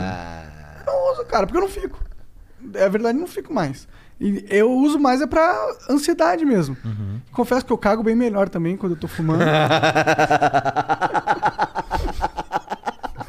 Tem um efeito no cagão? Cara, o efeito intestinal existe. Inclusive, é muito comum no começo, quando a gente está subindo a dose, né? Que é a chamada fase de escalonamento. Os pacientes têm diarreia, tem um, um É efeito mesmo, é? assim, laxante, laxativo. Então, é. eu tinha problema de, de não conseguir cagar quando eu era jovem, tá ligado? E depois que eu comecei a fumar, todo dia de manhã eu acordo e dou um cagão. Virou rei, lei, mas não era lei pra mim isso antes. Mas esse lance de. Cara, gostei. É gostoso. Esse lance de fumar é. Tu diria que fumar é o pior jeito de, de, de consumir o. É, o- fumar, eu não, não diria que é o pior jeito, mas eu diria que é um jeito neandertal, digamos. né? É um jeito a- até É primitivo, né? cultural, é, ritualístico, né? Então, a planta ela nasceu disso, ela nasceu de um, um- um ambiente ritualístico, um ambiente até de conexão espiritual, de ampliação da consciência, né, e tal. E aí, hoje, com o desenvolvimento da tecnologia, com o desenvolvimento da farmácia, não é mais a, a via ideal. Por quê? Porque a gente não consegue controlar quanto que você está ingerindo. Você não tem como saber. Até tem, dá para fazer um cálculo grosseiro, mas você não tem como saber exatamente quantos miligramas você está né, usando. Quando, eu tenho uma dúvida. Quando você falou que é sublingual o negócio, né? Eu sei que quando você come maconha, ela tem um processo diferente, que é pelo intestino, e aí Uhum. o- é diferente, inclusive, a sensação que você tem. Sim, sim. É, quando você toma sublingual, ele. Que processo que é? O THC diretamente no sangue igual a fumaça? Ou é um negócio mais parecido com comer um brownie? É mais parecido com o brownie, porque ele vai para a corrente sanguínea. A ideia de ser sublingual é de evitar o chamado metabolismo de primeira passagem, que acontece lá no fígado. Hum. Então, quando qualquer medicação, quando você ingere via oral, ela passa pelo fígado e boa parte dela já é metabolizada. Aí não vai servir. Então, quando você usa sublingual, assim como retal, ele cai direto na, na corrente sanguínea. Então, você aproveita mais o medicamento, você usa menos dose.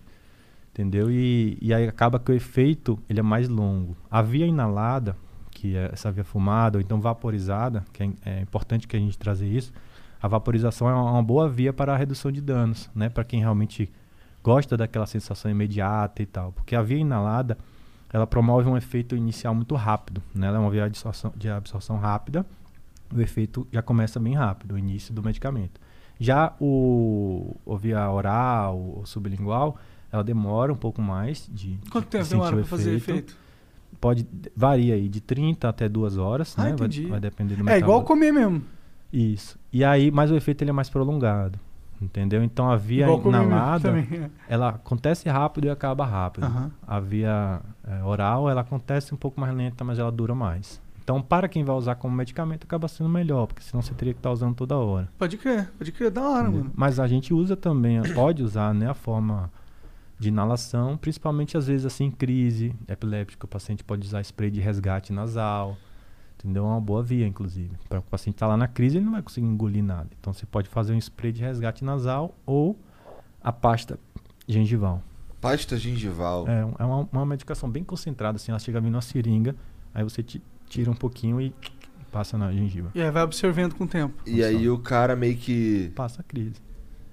Cara, isso deve ser É mágico. muito legal, é muito legal. É muito Ah, legal eu já vi um isso. vídeo no, eu já vi um vídeo no YouTube de um, de um cara, ele tava todo se tremendo. Pô, aí, eu acho legal a galera ver esse vídeo aí. Eu já vi esse vídeo É. também. É um vídeo muito foda, mano. É. É forte. O cara tá com Parkinson, né? Eu Não, não, não sei. Eu sei que o maluco tá todo se tremendo. acho que é Parkinson. Tem efeito no Parkinson? Tem. O Parkinson hoje ele tem efeito não tanto nos sintomas motores, né? Porque o Parkinson ele é feito de sintomas motores e não motores. Então, o motores seria essa coisa da rigidez, do tremor. Então, algumas pessoas têm um efeito massa no, no motor, mas não é o comum. O comum é mais ter efeito nos sintomas não motores, ou seja, sono, apetite, humor, qualidade de vida. Então, tudo isso melhora bastante. As Entendi. fezes, entendeu? Que o paciente de Parkinson geralmente é constipado.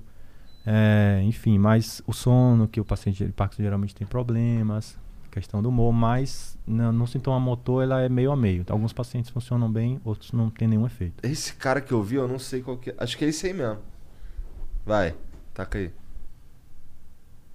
O cara tem. Avança um pouquinho aí pra gente ver a parte que interessa de verdade. É, porque tem. É, o maluco tá. Dá pra ver que ele, né? Tá Tá agoniado ali, né? Quer dizer. Parece agoniado, não sei se ele tá realmente, né? É, tá se contorcendo. Aí ele vai. Ele, ac- ele acende um base, não é? Ele está tendo movimentos distônicos, né? Que a gente chama. O movimento de, o quê? De, cinesias e Aí ele ficou mais tranquilo já. Ele já tomou o negócio? Eu acho que ele já usou, né? Ele tá mais. Sim. Aí, ó. Ficou tranquilo. Mas tem um, um vídeo que o cara passa um óleo no pé de um cara. É, esse daí ele passa embaixo da língua. Inclusive, quem quiser ver esse vídeo, eu vou botar na descrição aí pra não tá passando na tela de geral. A gente tem alguns, vários relatos assim de, de vídeos super Tão impressionantes. rápido. É. É. Na verdade, a cannabis ela modificou muito a nossa realidade médica, sabe, cara? Porque era muito comum na neurologia da gente é, identificar a doença e ter muito pouco recurso para tratar aquele paciente. E aí dava às vezes um remédio que o paciente voltava, ah, não melhorou muito e tal. E aí as respostas que a gente está tendo hoje é totalmente diferente. Meu consultório hoje ele mudou totalmente, entendeu? O paciente ele volta feliz, ele, pô, doutor, tô muito melhor, tô 90% melhor, tô 70% melhor, das mais variadas coisas, né? Não é uma única coisa, é dor crônica, é problema de dormir, é ansiedade, né? É E depressão? Depressão ajuda? A depressão ajuda, pode piorar. Né? Todas as doenças, dependendo do- da forma como você use, pode piorar. É, a- o acompanhamento médico ele faz toda a diferença, não só a consulta. Não é só você chegar e dar um papel para o paciente. Você precisa realmente acompanhar esse paciente, você precisa olhar ele como um todo, olhar se ele está dormindo bem, se não está. E a medicina não gosta muito de fazer isso, porque ela não tem muito tempo, teoricamente. Né? A consulta está ficando cada vez mais rápida e menos empática, digamos, né? Eu não quero saber muito da Mais comercial, né? é. E a cannabis ela tá indo no caminho inverso, né? O caminho lá da medicina oriental, no caminho de você entender quem é esse paciente, de qual é o distúrbio dele, e personalizar o remédio dele. Entendeu? Então, se você não personaliza o remédio e a dose, você não vai ter efeito. Aí por isso ela é mais cara também? É mais caro se tratar com isso? Não chega a ser mais caro, vai depender muito do profissional, né? Porque Olha, dependendo da dose que você consulta- já consome da, da barata. É, a consulta ela varia muito, cara. E Não, eu, eu, tô- eu pergunto porque assim, porra, tem o cara com Parkinson ali na Vila Mariana e tem o cara com Parkinson lá no Capão Redondo, tá ligado? Uhum. Então, porra, é. Não sei se os dois conseguem se tratar com essa parada. Conseguir sim. Talvez um precise de uma forma artesanal, porque é mais fácil para ele. O outro pode conseguir pela Anvisa, porque já tem mais facilidade. Entendi, entendeu? Então entendi. sempre vai ter uma forma de, de conseguir. Só que Mas no final das contas é varia. uma planta, né, é uma cara? planta, cara. Simplesmente. É o que o maior pesquisador fala. É só uma planta. E os caras botam na TV lá uns blocão do lado do monte de arma, munição, Sim, caralho. Aí o- a sociedade demoniza a parada. Imagine, ninguém É. nunca morreu disso. Aliás, o único cara que morreu, morreu esmagado, traficando, bateu o carro, aí morreu esmagado de um monte de quilos e quilos de Ah. maconha. caralho. Caralho. e o cogumelo, cara? Você chegou a estudar Porra, alguma cara. coisa? Olha, eu particularmente não tenho experiência prática, tá? Mas a psilocibina, que é uma substância que vem dos cogumelos, ela está sendo muito estudada em depressão. É, várias outras substâncias também, algumas alucinógenas, outras não. E existe um movimento chamado Revolução Psicodélica, né? Do qual um cara, Siddhartha Ribeiro, que eu sou bem fã, que é um pesquisador lá do Rio Grande do Norte, ele fala muito sobre isso. E abriu as portas do instituto dele para ser estudado isso, né? Então lá eles estudam ayahuasca, é, estudam outras substâncias, estudam é, algumas pessoas estão fazendo estudos com MDMA, que é uma droga recreativa bem utilizada para depressão. E cogumelos, em, em algumas literaturas, a gente tem alguns é, pequenos estudos, né? Só que ainda o volume, o, o, número N, né, que a gente chama de paciente, é pequeno. E aí é, acaba que isso não ganha uma visibilidade assim grande, entendeu? E o médico ele fica inseguro porque ele nunca teve um treinamento para aquilo. E o treinamento que ele tem é o quê? É passar o remédio A e quem ele todo dia bate na porta dele é o representante X tentando vender o remédio A. Entendi, entendeu? entendi. Então ninguém chega para ele para falar que o cogumelo Y lá funciona. Pode crer. Então É. ele fica sempre na retaguarda, ele fica sempre, ah, isso não tem evidência. Tem evidência, cara, você que não estudou. Pode crer. Esse lance do, da, da maconha inalada, é, como... Isso aqui não é maconha, Não, não é, mas é como, como o Monark gosta, Hum. cara, tem, tem essa tosse de merda desse cara pode ser causada por Uhum. isso? É, o- a- na verdade, quando você faz a combustão, diversos produtos ruins né, da combustão vão afetar o seu pulmão. E geralmente são esses produtos que produzem essa, essa questão do pigarro e tal. Essa fumaça ela é tóxica em qualquer circunstância, seja tabaco, seja maconha. né? O pulmão não gosta de fumaça. E aí ele acaba produzindo um, um, um mucozinho, digamos assim, para se proteger, né? E aí o, o- a tosse vem de- da tentativa de expelir esse muco. né? Entendi. Que esse muco E, e isso é diferente de vaporizar, ou não? é diferente, porque vaporizar, o que, que acontece? Você escolhe uma temperatura e essa temperatura passa tirando só aqueles componentes da planta. Então ela não carboniza a planta. Então muitos componentes tóxicos não vêm. Só vem a parte realmente que importa e aí isso não causa nenhum tipo de dano pulmonar. Né? Isso é só, um, só causa uma absorção. Mas, mas também, eu imagino que também haja al- algum tipo de agressão Sim, vaporizar. a- principalmente pela temperatura, a dependendo da temperatura. Se você usa temperaturas muito altas de vaporização, ela causa uma lesão pela temperatura, mas não de fato pelo, pelo, pela toxicidade do produto. entendeu? Entendi. Mas Entendi. diferente da combustão, que tem muitos produtos que não são legais. É, ó, eu confesso que eu queria parar um tempo de fumar, mas aí seria legal se tivesse um sublingual ali, né? Pra dar uma. Sim. Eu, se eu falar que. Eu, te- eu, eu, pra mim é ansiedade, entendeu? Uhum. Eu conseguiria me tratar? Sem dúvida. Posso falar um parênteses até sobre ansiedade, que é importante para o seu caso. O THC, geralmente, ele provoca mais ansiedade. Então, quando você usa preparados de cannabis, até no uso recreativo mesmo, que é rose, essas coisas que são alta, alta, alto nível de THC, geralmente você fica eufórico, né? E pode despertar quadros ansiosos, psicóticos e tal. Na ansiedade, geralmente a gente vai preferir mais o CBD, né, do que o THC. O THC ele pode até em alguns níveis entrar e tal, mas geralmente vai preferir mais o CBD, porque o THC ele é mais ansio, ansiogênico, Ansiolítico. Ah, ansiogênico. entendi. o CBD é ansiolítico. Entendeu? Entendi. Cara, é. Tem uma, uma parada aí que a gente costuma falar aqui, e eu confesso que eu não fui atrás pra saber, é um bagulho mais que o Monark que, que manja aí, estu- viu, leu mais sobre isso. Que tem, por exemplo, o lance de você fumar, usar maconha, THC, ficar chapado, é, até os 25 anos ou por Uhum. aí, pode fuder com o teu cérebro. Sim, sim. É, vou mudar só o termo, tá? Existe uma, uma maturação cerebral, que ela acontece geralmente até os 25 anos. Né? Então, até os 25 anos, o nosso cérebro está se conectando e se dividindo, né? com- fazendo sinapses, novas ligações ali com muita velocidade. Quando você usa daí a cannabis, você meio que aumenta isso. Então, isso pode provocar alguma confusão e algum até prejuízo nessa maturação. Então, a cannabis, essencialmente, principalmente o THC, ela é uma droga muito boa para velhos. Ela é excelente para velhos, porque o velho ele não produz mais tanta sinapse com essa velocidade.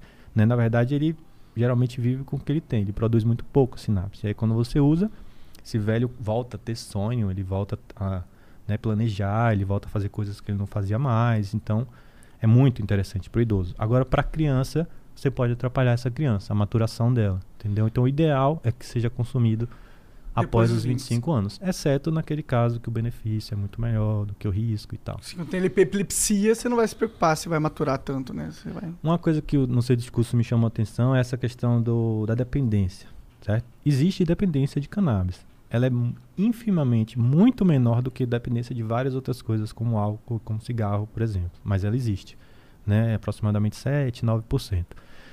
E até esses casos de dependência a gente consegue tratar com cannabis. Ué? É uma, é uma incongruência total, né?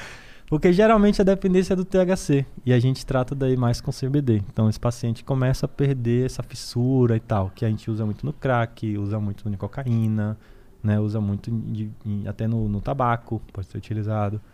E na própria cannabis. Então é muito engraçado isso Tu aí. tem muitos, tem muitos pacientes que procuram lá pra. Assim. Ah, Você diria que isso é algo que a sociedade gostaria de ter no seu rol de opções? Porra, a sociedade precisa disso. Acho que ela nem gostaria, ela precisa. Principalmente no momento que a gente vive hoje. Cara, é um remédio de 10 mil anos que a sociedade já descobriu, cultivou, a gente durante 10 mil anos fez questão de aonde for levar essa porra Uhum. dessa planta com a gente, tá ligado? E a gente agora vai falar, ah, foda-se. Não, e gente, Os caras estão 10 mil anos viajando. Eles estão há 10 mil anos lapidando a cannabis. Existem diversos tipos de cannabis porque para as mais variadas finalidades humanas. Então tem aquela que deixa você relaxado, tem aquela que te deixa excitado, tem aquela que é boa para você estudar, para namorar, enfim. Então o ser humano fez isso. Ele domesticou a cannabis. É a planta mais domesticada da natureza. né? E ele cruzou e melhorou ela para o seu consumo próprio. né? Então é, Pô, é- meu sonho é ter uma caixinha assim. Ah, essa aqui é pra estudar. Essa aqui é pra transar. Essa aqui é pra comer. Essa aqui é pra jogar Um bola. monte de óleo? monte de óleo. É, na verdade Mas- é isso que vai acontecer, cara. Com o futuro, assim, a gente vai ter vários remédios na farmácia, né? E por isso que eu falo do laboratório de produção e pesquisa, para poder você começar a desenvolver remédios para cada patologia. Então, a ideia é que a gente dose nesse paciente qual foi a dose que deu certo para ele. Aí, que, opa, se essa deu certo para ele, será que dá certo para o outro? E aí assim a gente vai fazendo novos medicamentos, entendeu? Só que a indústria não gosta nada disso, né, cara? Vai acabar com Rivotril, vai acabar com diversos anticonvulsivantes, vai acabar com muitos remédios que são campeão de vendas. Então, Então, vamos lá. isso não é interessante. É, dá pra. Eu, eu. Tenho. Eu tomo lá meu, meu, meu antidepressivo, já tomei lá meu, meu antipsicótico, caralho. Eu vou lá. co- Como é que é? Tu tem um consultório? É, hoje a gente tem, eu tenho o meu consultório que eu fundei e aí até agradecendo ao, ao Júlio Balestrini, que foi Aham. quem me conectou com vocês. A gente fundou um- uma clínica nova, chama Natural Science. Ela tá, ela tá se formando aqui em São Paulo e a gente já começou os atendimentos, inclusive. E e aí essa, a- os públicos de São Paulo a gente está atendendo essa clínica. Mas eu já tinha, né, uma, uma clínica que eu fundei no início do meu ano para poder atender esses pacientes de forma virtual, porque estava na pandemia Aham. e tudo mais. E aí, além disso, eu trabalho lá na Fundação de Neurologia, que é uma instituição de pesquisa, atendo também. E é isso. Aí, um- por exemplo, eu quero. Pô, interessante isso daí, cara. Quero experimentar. Uhum. Quero tentar ver se resolve o meu problema.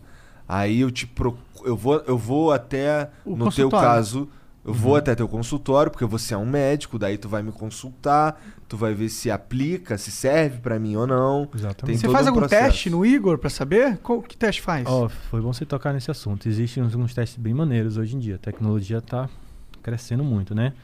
O que que acontece, Igor? É, a gente, você foi lá, tem o interesse de passar por uma consulta, porque você quer melhorar a sua saúde em geral. Aí você vai, vai ser analisado, né? Vai ser- a gente vai bater um papo ali, como se fosse uma conversa, tipo o que a gente está fazendo aqui. E aí você vai me trazer pontos da sua saúde que são ruins, você tem, ah, você já tem esse diagnóstico, toma esse remédio.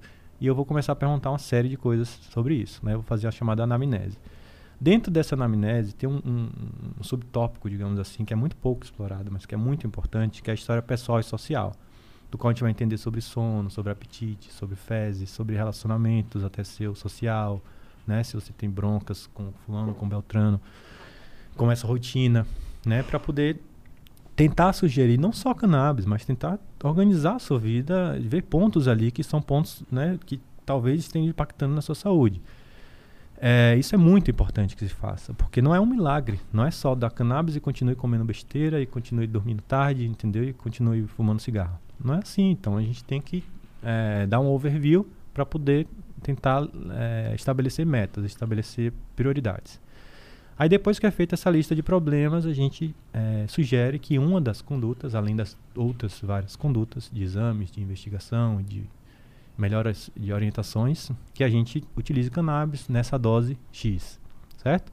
E nessa concentração também, nessa proporção de canabinoides. É, aí geralmente o paciente começa com a fase que é chamada fase de segurança. Por que, que isso é importante? É como, se, é, é como se o paciente usasse uma dose baixa para poder ver que não é nada ah, sobrenatural, que ele não vai virar o, Batman, né? E, e não ter medo daí disso, não ter medo dessa medicação. Não é, ela é uma medicação que não vai te provocar nada de, de demais, assim, de ruim.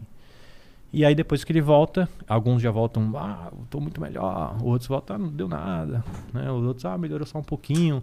E aí a gente faz um escalonamento, né? Nesse retorno geralmente faz, é feito um escalonamento. Escalonamento é subindo a dose progressivamente. Geralmente é pedido até que o paciente faça um diário dessas doses para poder ele não se perder ali de como é que ele estava, se teve efeito colateral e tal, tal, tal. E aí a gente vai chegar numa dose ideal, que é uma dose de manutenção, do qual o paciente está tendo benefícios e não está tendo efeitos colaterais. Aí aquela dose ela é mantida ao longo do tempo. Caso um ou outro sintoma ainda esteja permanente, ah, pô, melhorei muito do meu sono, meu humor tá ótimo, estou tranquilo, estou zen. É, esse, esse depoimento ele vem muito do, de, da não irritabilidade mais dos outros, né? Que a pessoa vem super pilhada, tipo, odeio tudo e todos. e aí depois volta. E aí, como é que tá a sua vida? Ah, não, tá tudo igual, mas você tinha que ser mais, mais tranquilo e tal. Não, é porque as coisas não estão mais me afetando. e aí, tipo assim, a tolerância, né, aumenta muito. E aí é, enfim, aí depois dessa dose de manutenção, caso tenha ainda algum ponto, não, doutor, melhorou muito, mas eu ainda sinto que tem essa coisinha aqui que está me incomodando. E a gente vai tentar lançar mão de outras estratégias, muitas das vezes até de plantas que otimizam o funcionamento da cannabis no seu corpo. Né? Tem algumas substâncias e algumas plantas que fazem isso. É, o PEL, que é o Bio, é, Bioactive, que é uma substância que interage com esse próprio sistema endocannabinoide, né? além de várias outras possibilidades. Então, enfim, vai ser interpretado os exames laboratoriais, vai fazer um plano de tratamento para essa pessoa. Né? E aí é muito importante o segmento dessa pessoa. Né? De, dar a ela ali a oportunidade dela tirar uma dúvida, né? Não necessariamente com você, mas a, com você até, se for o caso, né? Mas com seu assistente, com seu time. E muitas das vezes isso não acontece no dia a dia da prática médica. É uma coisa que meu vai lá e Vá-se embora. Ah, daqui, ó, já tá só receita aí, se vira. Nem senta, nem senta, nem senta, nem senta. Qual que é a dose máxima que você pode receitar de, disso? Passa isso, não, não tem. Não tem? não existe essa dose máxima, né? É, porque, justamente porque não existe uma morte, né? Mas a gente geralmente trabalha em faixas terapêuticas, né? Cada doença ela vai ter uma faixa terapêutica é, muito larga, isso é muito legal. E o, o interessante é que não, é, não, é do, não depende do peso, não depende da doença, depende do metabolismo da pessoa.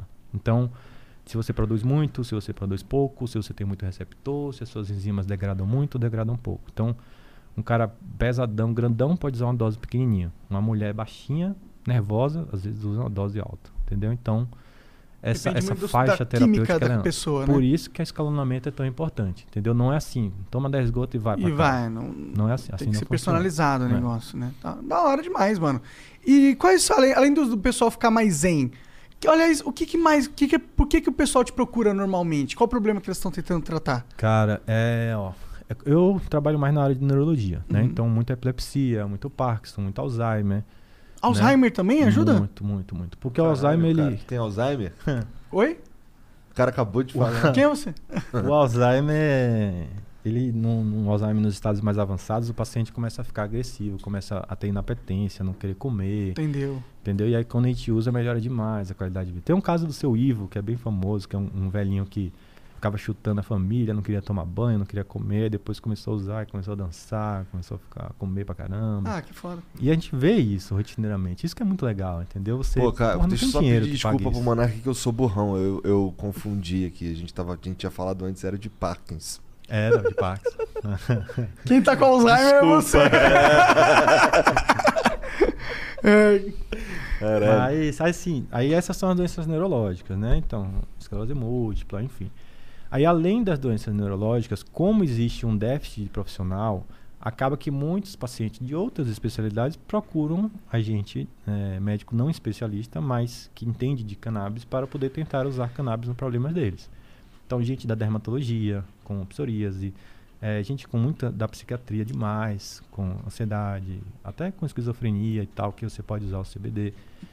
É, pessoas assim com transtorno do sono, que é, é até da neurologia, é muito, muito, muito legal. O malefício que os benzodiazepínicos trazem para a memória e para a vida da pessoa é muito ruim, que é o Rivotril, né? Uhum. E a gente O conseguiu Rivotril tá mais, traz mais isso, malefício pra memória que maconha? Porra, muito mais. Mas é possível que a maconha traga um prejuízo não da, de todo o contexto da memória, mas principalmente da memória de trabalho e de curta duração, né? Que a Uhum. memória ela é dividida. Então, Memória de trabalho? Como que é isso? é, a memória de trabalho é uma memória operacional, que, que é aqui no córtex frontal, que é como se fosse assim, eu te dar um número de telefone para você gravar. Uhum. Aí você gravou e aí você fala para mim, mas um minuto depois você já esqueceu. Pode crer. Entendeu? Então, se você fuma, isso fica pior ainda. Pode crer. Porque você não, não- fica ruim, as informações você, você ouve e já esqueceu. Pode crer, entendeu? pode crer. Eu sinto um pouco isso às vezes. E, aí é isso. Então, isso está muito relacionado a, assim, a área onde, onde estão os receptores no cérebro. Aham. Né? A gente tem uma área do cérebro lá que é o hipocampo, que é cheia de, de e receptores. se eu parar de usar a maconha, eu volta ao Volta. normal 100% não? 300%. É mesmo? Quanto tempo demora pra o THC sair do corpo assim? Ô, vai, vai depender da quantidade, né? Mas geralmente. Supondo que eu fumei muito assim durante a vida. Não, não importa se eu uso crônico. Ah, a quantidade última, digamos, que você usou. Porque ele vai ser metabolizado, Ah, entendi. E aí pode durar alguns dias, né? Pode durar, às vezes, até nove dias, digamos, pra sair. Entendi. Então só Mas dá pra o- fazer toxicológico nove dias depois. Mas é, dizem que fica no cabelo um mês o É, THC. no cabelo né? fica mais. É. Aí vai depender da forma que foi o exame. Cara, tá vendo? O Monark manja, é- mano. Ah, vai que A eu gente- sou preso. A gente tava coisa até assim. comentando assim, caralho, imagina só o Monark corta um pedaço do cabelo dele, bola, fuma. Aqui deve chapar muito. Cabelo de cracudo. Deve chapar muito isso aí, É. cara. Pois é, cara. Ah, muito foda, mano. Eu espero mesmo então que a gente consiga um avanço nesse sentido, né? Tinha que legalizar tudo, né? Pra ser sincero, né? Até recreativamente, mas a gente não vai chegar nisso tão cedo. Não com esse governo aí, né? Tem mensagem aí, Jean? Tem, tem. Tem? Meu celular carregou? Como é que é? Tá- Carregou, cara. É? Então deixa que eu leio. Tamo aí. Deixa eu ver se mandaram pergunta. áudio ou vídeo? Alguma parada aí? Só os maconheiros tímidos. 2021. Vergonha de fumar maconha tu não tem, né? Safado. Não vai ganhar presente no Natal. e aquele papo que os meus amigos estavam falando aqui, porra, bem que a nossa mãe falava, tá vendo? Não, cara, não mexe com maconha, maconha não vai te levar a lugar nenhum. Pô, me trouxe pro flow. É, verdade, mano. Que viagem. Literalmente. E DMT? Já estudou alguma coisa sobre DMT? O DMT é muito legal, cara. Ele vai, ele vai sendo estudado muito na, na questão da depressão, né? Inclusive lá nessa, nessa universidade que eu citei da FRN, o pesquisador acho que é o Drau, não é o Drauzio, não, é o Draulio, é parecido com o O Drauzio. Draulio Varela. É. E, e é, porra, os efeitos são bem legais, cara. Assim, eu já experimentei Já lá experimentou? no, Eu- no Acre, quando eu morei lá, Ah, né? é? Na Amazônia. Dizem que você, pô, é 10 minutinhos de teleporte dimensional. Sim, sim, sim. É exatamente o que eu tive. Tipo, eu ficava vendo uns túneis de luz e tal. E foi bem bacana, assim. Não cheguei a passar mal, a galera às vezes passa mal, vomita. Mas é, foi muito pouco também, foi poucas vezes, mas respeito demais aquilo. Acho que tem que ser respeitado a cultura, o ritual da coisa. Acho que ninguém deve pegar isso, as substâncias e ficar usando no ambiente de casa.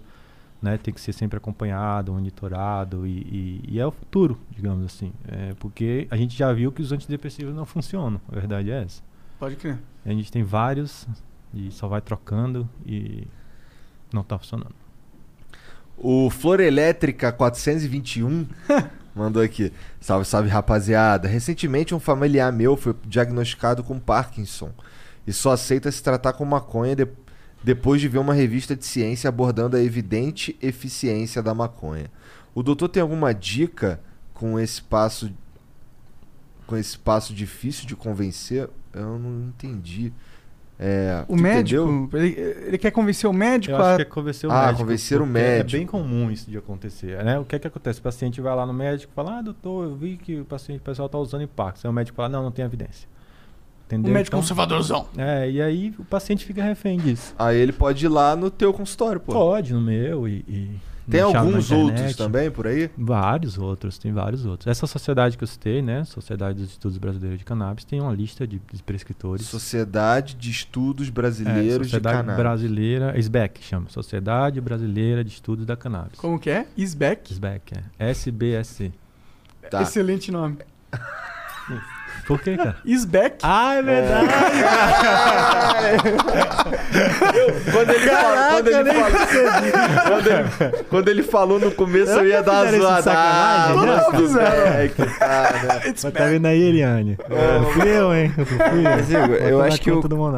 O cara que tá perguntando aqui, ó, ele falou assim, ó, recentemente um, um familiar meu foi diagnosticado com Parkinson e só aceita se tratar com maconha depois de uma revista. Ah, então é o tá. paciente que tá, tipo, a tia dele, o familiar dele não tá aceitando tratar com tratar. maconha e ele queria que ajudasse a convencer ela a se tratar. isso- Cara, maconha é uma planta, isso é uma cara. onda, cara. Isso é uma onda. É uma planta, irmão. É Isso é tipo, onda. sei lá, comer alface, cara, tá ligado? É, É. uma planta, irmão. Porra.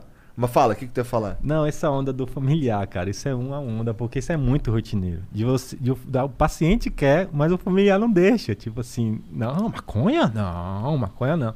E aí, às vezes, você tem que, tipo, meio que brigar com essa pessoa. Chama de poder- cânhamo, então. Chama de outra parada. Cannabis. Imagina. Falar cannabis, o Não, pessoal... cannabis não pode. Tem que ser um bagulho que vagabundo não sabia. É, pode crer. Entendeu? Ô, vamos inventar um nome pra maconha aqui que seja Ah, já tem diferente. de vários, tem muitos. Ih, é, ganja. charas, ganja. é, Não, dirígio. ganjas também vão saber. Ganja é muito manjado já, né? É. É, Chosen eles também vão saber. Chosen não vou saber, não. É, Derek. Johnson vão saber. Derek também. Johnson vão saber. Derek Johnson vão saber. Jamba. Jamba eles vão Jamba confundir é com legal. pau. Jamba é maconha na Angola. Ah, é? Jamba já é o nome de uma Pega na minha jamba aqui, então. O Hakas Lover mandou aqui, ó. Salve, salve família. Esse flow tá trazendo luz pra milhares de famílias. Informação com qualidade altíssima. Top Bud. É, doutor, minha qualidade de vida mudou muito após o uso de canabidiol. Ansiedade e depressão controladas. Seu nome estará nos livros de história. A cannabis é sim ou é, a cannabis é o futuro, sim ou claro? Claro e evidente. É um, que engraçado, né? Um bagulho de 10 mil anos. Porra, e aí um Eu paralelo... nasci, eu nasci. Há 10 mil anos. O que, que tu ia falar? Um paralelo com outras medicações relevantes que a gente já teve na história. Certo? A gente já teve descoberta de insulina, de corticoide, dos antibióticos. E todas essas coisas, quando foram descobertas, foram instantaneamente introduzidas na medicina. Né? E a cannabis, por ter um estigma, um, um preconceito, uma, ser a droga recreativa mais utilizada no mundo, é, desde a década de 60 que a gente tem esses estudos, de que tem um sistema no corpo próprio para isso, para receber. A gente não tem um sistema do ibuprofeno e a gente usa ibuprofeno, né? Mas a gente tem um sistema endocannabinoide e mesmo assim a gente esbarra em não pode, é do demônio e tal. Inclusive falando desse lance do demônio, as coisas vão se conectando na minha cabeça. Fazer um, um, um, um salve, né? Um remember a um cara que foi muito importante, que é o Padre Ticão. Cara, esse cara faleceu, infelizmente, no início desse ano, mas esse cara, ele revolucionou o, o acesso a essa informação, principalmente nesse ambiente religioso e católico, que é um ambiente que, de muito estigma, né? Ele botava maconha no defumador. Porra, ele, ele fez óleo, cara, na paróquia, você acredita? Ele, Caralho. ele produziu óleo, que esse- esse- foi histórico isso, cara. Esse cara merece um Oscar. Da hora. O Elieber Lima mandou aqui. Minha filha tem síndrome de Tourette. Foi diagnosticada com dois anos e oito meses. Hoje ela tem cinco anos, com tiques vocais e motores. Junto vem impulsividade, TDAH, TO, TOC e TOD, TOD. Nenhum TOD é neuro indicou CBD até agora. Já tem estudo clínico para tratamento? Quais efeitos colaterais possíveis?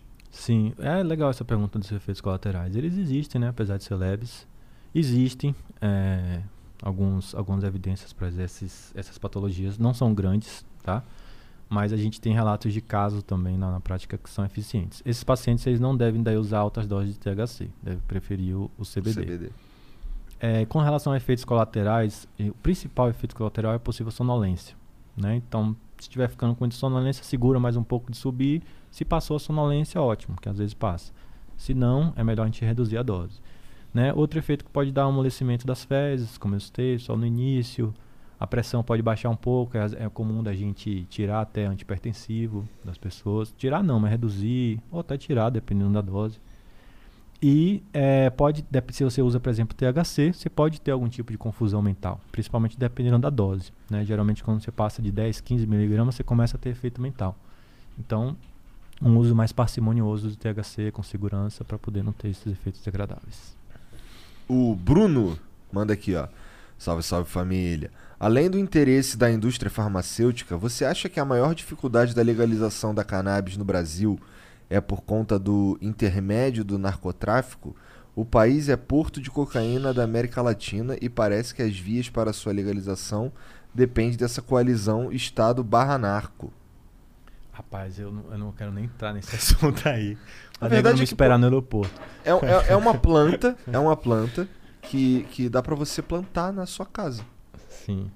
É, mas é, é o negócio que tá falando é tipo, os políticos estão É. em conluio com o narcotráfico. Ah, Exato.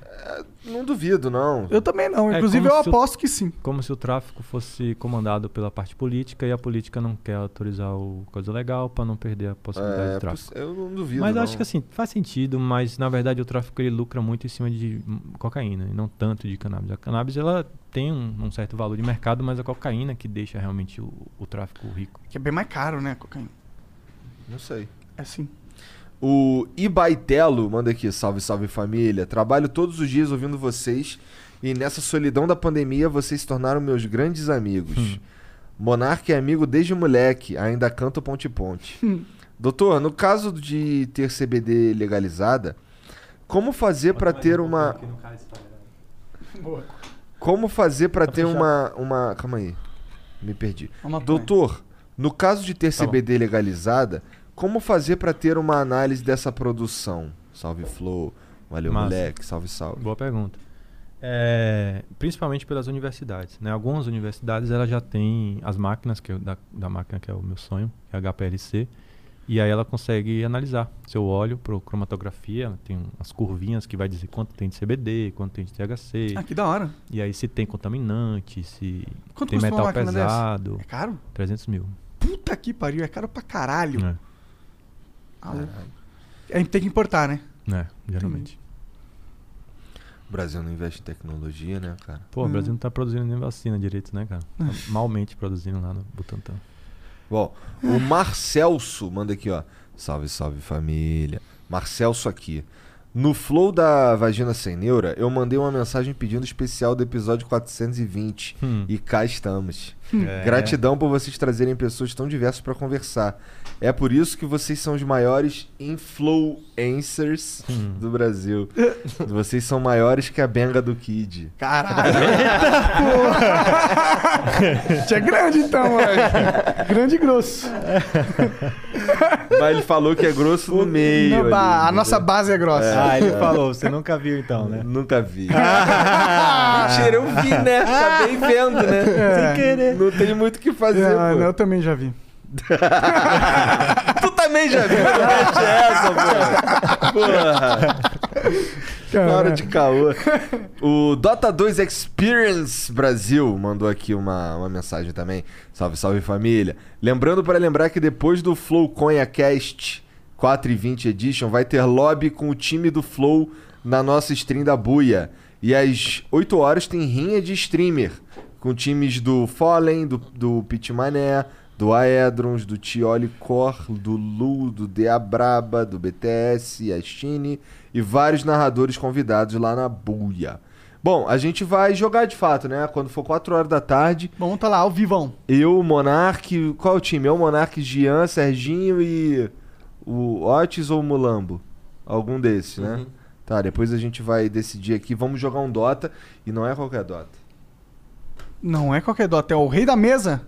O que que acontece? O Rei da Mesa é um formato que a gente tá lançando no Dota 2 Experience que todo dia rola o Rei da Mesa e o cara que chega lá pode ganhar, toda vez que ganha uma partida, 100 reais. No, hoje é especial, porque vai ganhar do nosso time. Se você ganhar da gente, você vai ganhar 500 reais. Mas tem que ganhar da gente. E é isso. Do Videodó. Do tô. Pô, tu é pra casa jogar, né? Vou. Tá. O cara tava falando de jogar aqui, não sei aonde jogar. Aí eu jogo bem em qualquer lugar do Tô mundo. ligado, tô ligado. hora. Chapadão. Caralho, é uma deprê máscara. Ele, Ih, caralho, morri. É, O Igor metendo essa pra nós, mas tudo bem. Ai, cara, vai ser os 500 conto mais fácil da vida dos Vai, caras, vai né, cara? mesmo. O Carlos Silva 51 diz aqui, ó. É, salve, salve família. Quero sugerir um convidado. O nome dele é Aldir Gracindo, representante do movimento dos direitos do homem no Brasil. É, pois é. Eu também não sabia que isso existia. Direitos do homem? Mas e aí? O que eles reivindicam? Bora saber? Seria interessante trazer um contraponto às vezes. Porra, cara, isso aí me parece ser muito deprê. O cara que luta pelos direitos do homem parece ser meio deprê. Eu não os conheço. Que direito que você não tem, cara? É, eu queria. É, não tem nenhum. o Igor Terra Hum. mandou aqui, ó. Salve, salve família. Doutor, você já ouviu falar sobre o projeto Macoin Beck? Ah, de criptomoeda? Projeto brasileiro de blockchain lançado há um mês, com o intuito de dar suporte ao processo de legalização e facilitação do uso de cannabis medicinal. O que, que você acha disso? Obrigado, grande abraço a todos. Pô, legal, cara. Eu não, é, não conhecia. Eu sei que já existe um fundo de investimento, né, numa plataforma que não vou fazer a propaganda. Pode fazer, é na XP, né? É na XP. e, Eu tô lá, inclusive. E eles já têm um fundo de investimento em cannabis. Eles pegam as principais indústrias e é, você consegue investir até por 100 reais. Mas é- a criptomoeda eu acho que é muito legal você descentralizar a moeda, né? Essa, essa, esse novo mundo, digamos assim. Mas é uma coisa que ainda carece um pouco de, de- de regulamentação. Na É verdade, é uma coisa de alto risco. o que? digamos, As né? moedas regulamentar as moedas? As cripto, não, as criptomoedas ainda é um ambiente de alto risco, de muita Ah, sim. volatilidade. Mas não vai ser. Mas e acho que é tal. impossível regulamentar, né? Regulamentar não, porque não é de ninguém, né? Não é de É. nenhum governo. É, tipo, como que você vai regulamentar um negócio que ninguém tem controle? É. Eu acho, eu sou a favor. Inclusive eu invisto em algumas criptomoedas, muito pouco, mas não, não sou entendido da coisa. Acho que é um caminho bom, sim. O Acriano manda aqui, ó, salve família. Falando em maconha, vocês viram que o Snoop Dogg passou seis dias streamando música na Twitch, mas ele deixou a live no mudo durante os seis dias? Sério? De zoeira? Monark, seu, seu pai sabe que você tá envolvido com maconha? Não faz ideia, eu acho. Ele não sabe. Eu lembro um dia que a gente veio pra um. A gente não morava em São Paulo, a gente veio num evento. Aí ficamos lá na casa do pai do Monark, aí o Monark acordou assim, aquela cara dele. Caralho, tô passando mal do estômago. Vou bolar um. Aí foi lá atrás, fumou. Agora eu tô melhor. Ajuda? Caralho. Mas é isso. Porra, a questão de dor crônica, esqueci de citar, é uma coisa poderosíssima, cara. Tipo, dor crônica é O cara viu? tem uma. A pessoa tem, a- tem as costas fodidas. Exato, qualquer tipo de dor crônica, seja oncológica, ou neurológica, ou, ou ortopédica. Quando você usa a- a- o recurso que a gente tem na farmácia é um recurso que provoca muita dependência, né? Você ser dependente de opioide não é nada legal. E você ter um recurso daí natural, com baixa toxicidade, com efeito, é, então lá nos Estados Unidos, por exemplo, que vive uma crise do opioide, né? Do qual tá- boa parte da população está dependente de opioide, está sendo um recurso bastante utilizado. Interessante. Então, ma- mas aí, por exemplo, tô com as costas fodidas. Eu, eu tenho, passo ali um, um creme ou eu boto um óleo? É sempre o óleo? O óleo geralmente ele faz mais efeito, né? Conseguir doses maiores. A absorção pela pele é muito pequena, então ela tem um efeito ali local, tópico, mas o efeito sistêmico de na interpretação da dor mesmo, que ela é no cérebro, né? Vai ser muito melhor se você usar o óleo Entendi, entendi. e principalmente THC. Fala Cara- demais. Cara, põe aí onde que a galera vai É. saber mais do seu trabalho, se, seu Twitter, seu Instagram. Cara, tem o Instagram, é Dr. Giovanni Massa. É, tem o Instagram da clínica também, aqui de São Paulo, a Clínica Natural Brasil, mas o nome da clínica é Natural Science. Instagram é Natural Brasil, Clínica Natural Brasil. Lá na bio tem os telefones das nossas assistentes, entrando em contato com elas, faz o agendamento. E a ideia nossa é crescer, é poder treinar outros médicos, né, capacitar outros médicos para poder a população ter mais acessibilidade a isso Boa. né? Não é só Giovanni que faz isso, né? Eu quero fazer, óbvio, eu acho que eu, eu gosto de fazer isso. é uma Vamos coisa fazer igual na encontrei. Califórnia, várias clínicas de ma- maconha medicinal. Ia É. ser legal quando pudesse ter um negócio físico, né? Que a pessoa vai lá e compra lá fisicamente, assim. Ainda hoje não é possível, Ainda mas hoje não é possível. Vai ser, um dia. um Se dia. Deus quiser. Deus quiser. Cara, obrigado pelo papo, obrigado pelos Porra, agradeço esclarecimentos. demais vocês. E, porra, vamos pra frente aí, papo de. Porra, vamos bolar um? Não, não, tô brincando. brincando. Nem, você nem fuma, cara. Nem fumo. Pô, mas obrigado Show novamente. Não, obrigado valeu. a vocês por essa visibilidade. O espaço de vocês é incrível. É, é muito massa estar aqui, porque é uma coisa que realmente a gente gosta, né? De assistir. A gente É, se diverte vendo Flow. Caralho, caralho, mete Tem que babar o ovo, né? Boa, boa. E, e agradecer a Júlio, agradecer ao Dr. Andrade, né? O Pablo, que é um cara que também tá junto com a gente na empresa. Pô, estamos abertos, cara. Obrigado mesmo pelo espaço. É muito importante isso que vocês estão fazendo, dando visibilidade, acesso à informação. Esse é meu trabalho e obrigado por tornar isso mais forte. Valeu, valeu, Nice. cara. Valeu, então, ó, galera. você aí que assistiu até agora também, muito obrigado. Não esquece de dar o like, se inscrever, o caralho. Demorou importante. Isso. Segue a gente nas redes sociais. Segue o cara aí também, pô. Um beijo. Tchau, até logo. Salve balestrinho.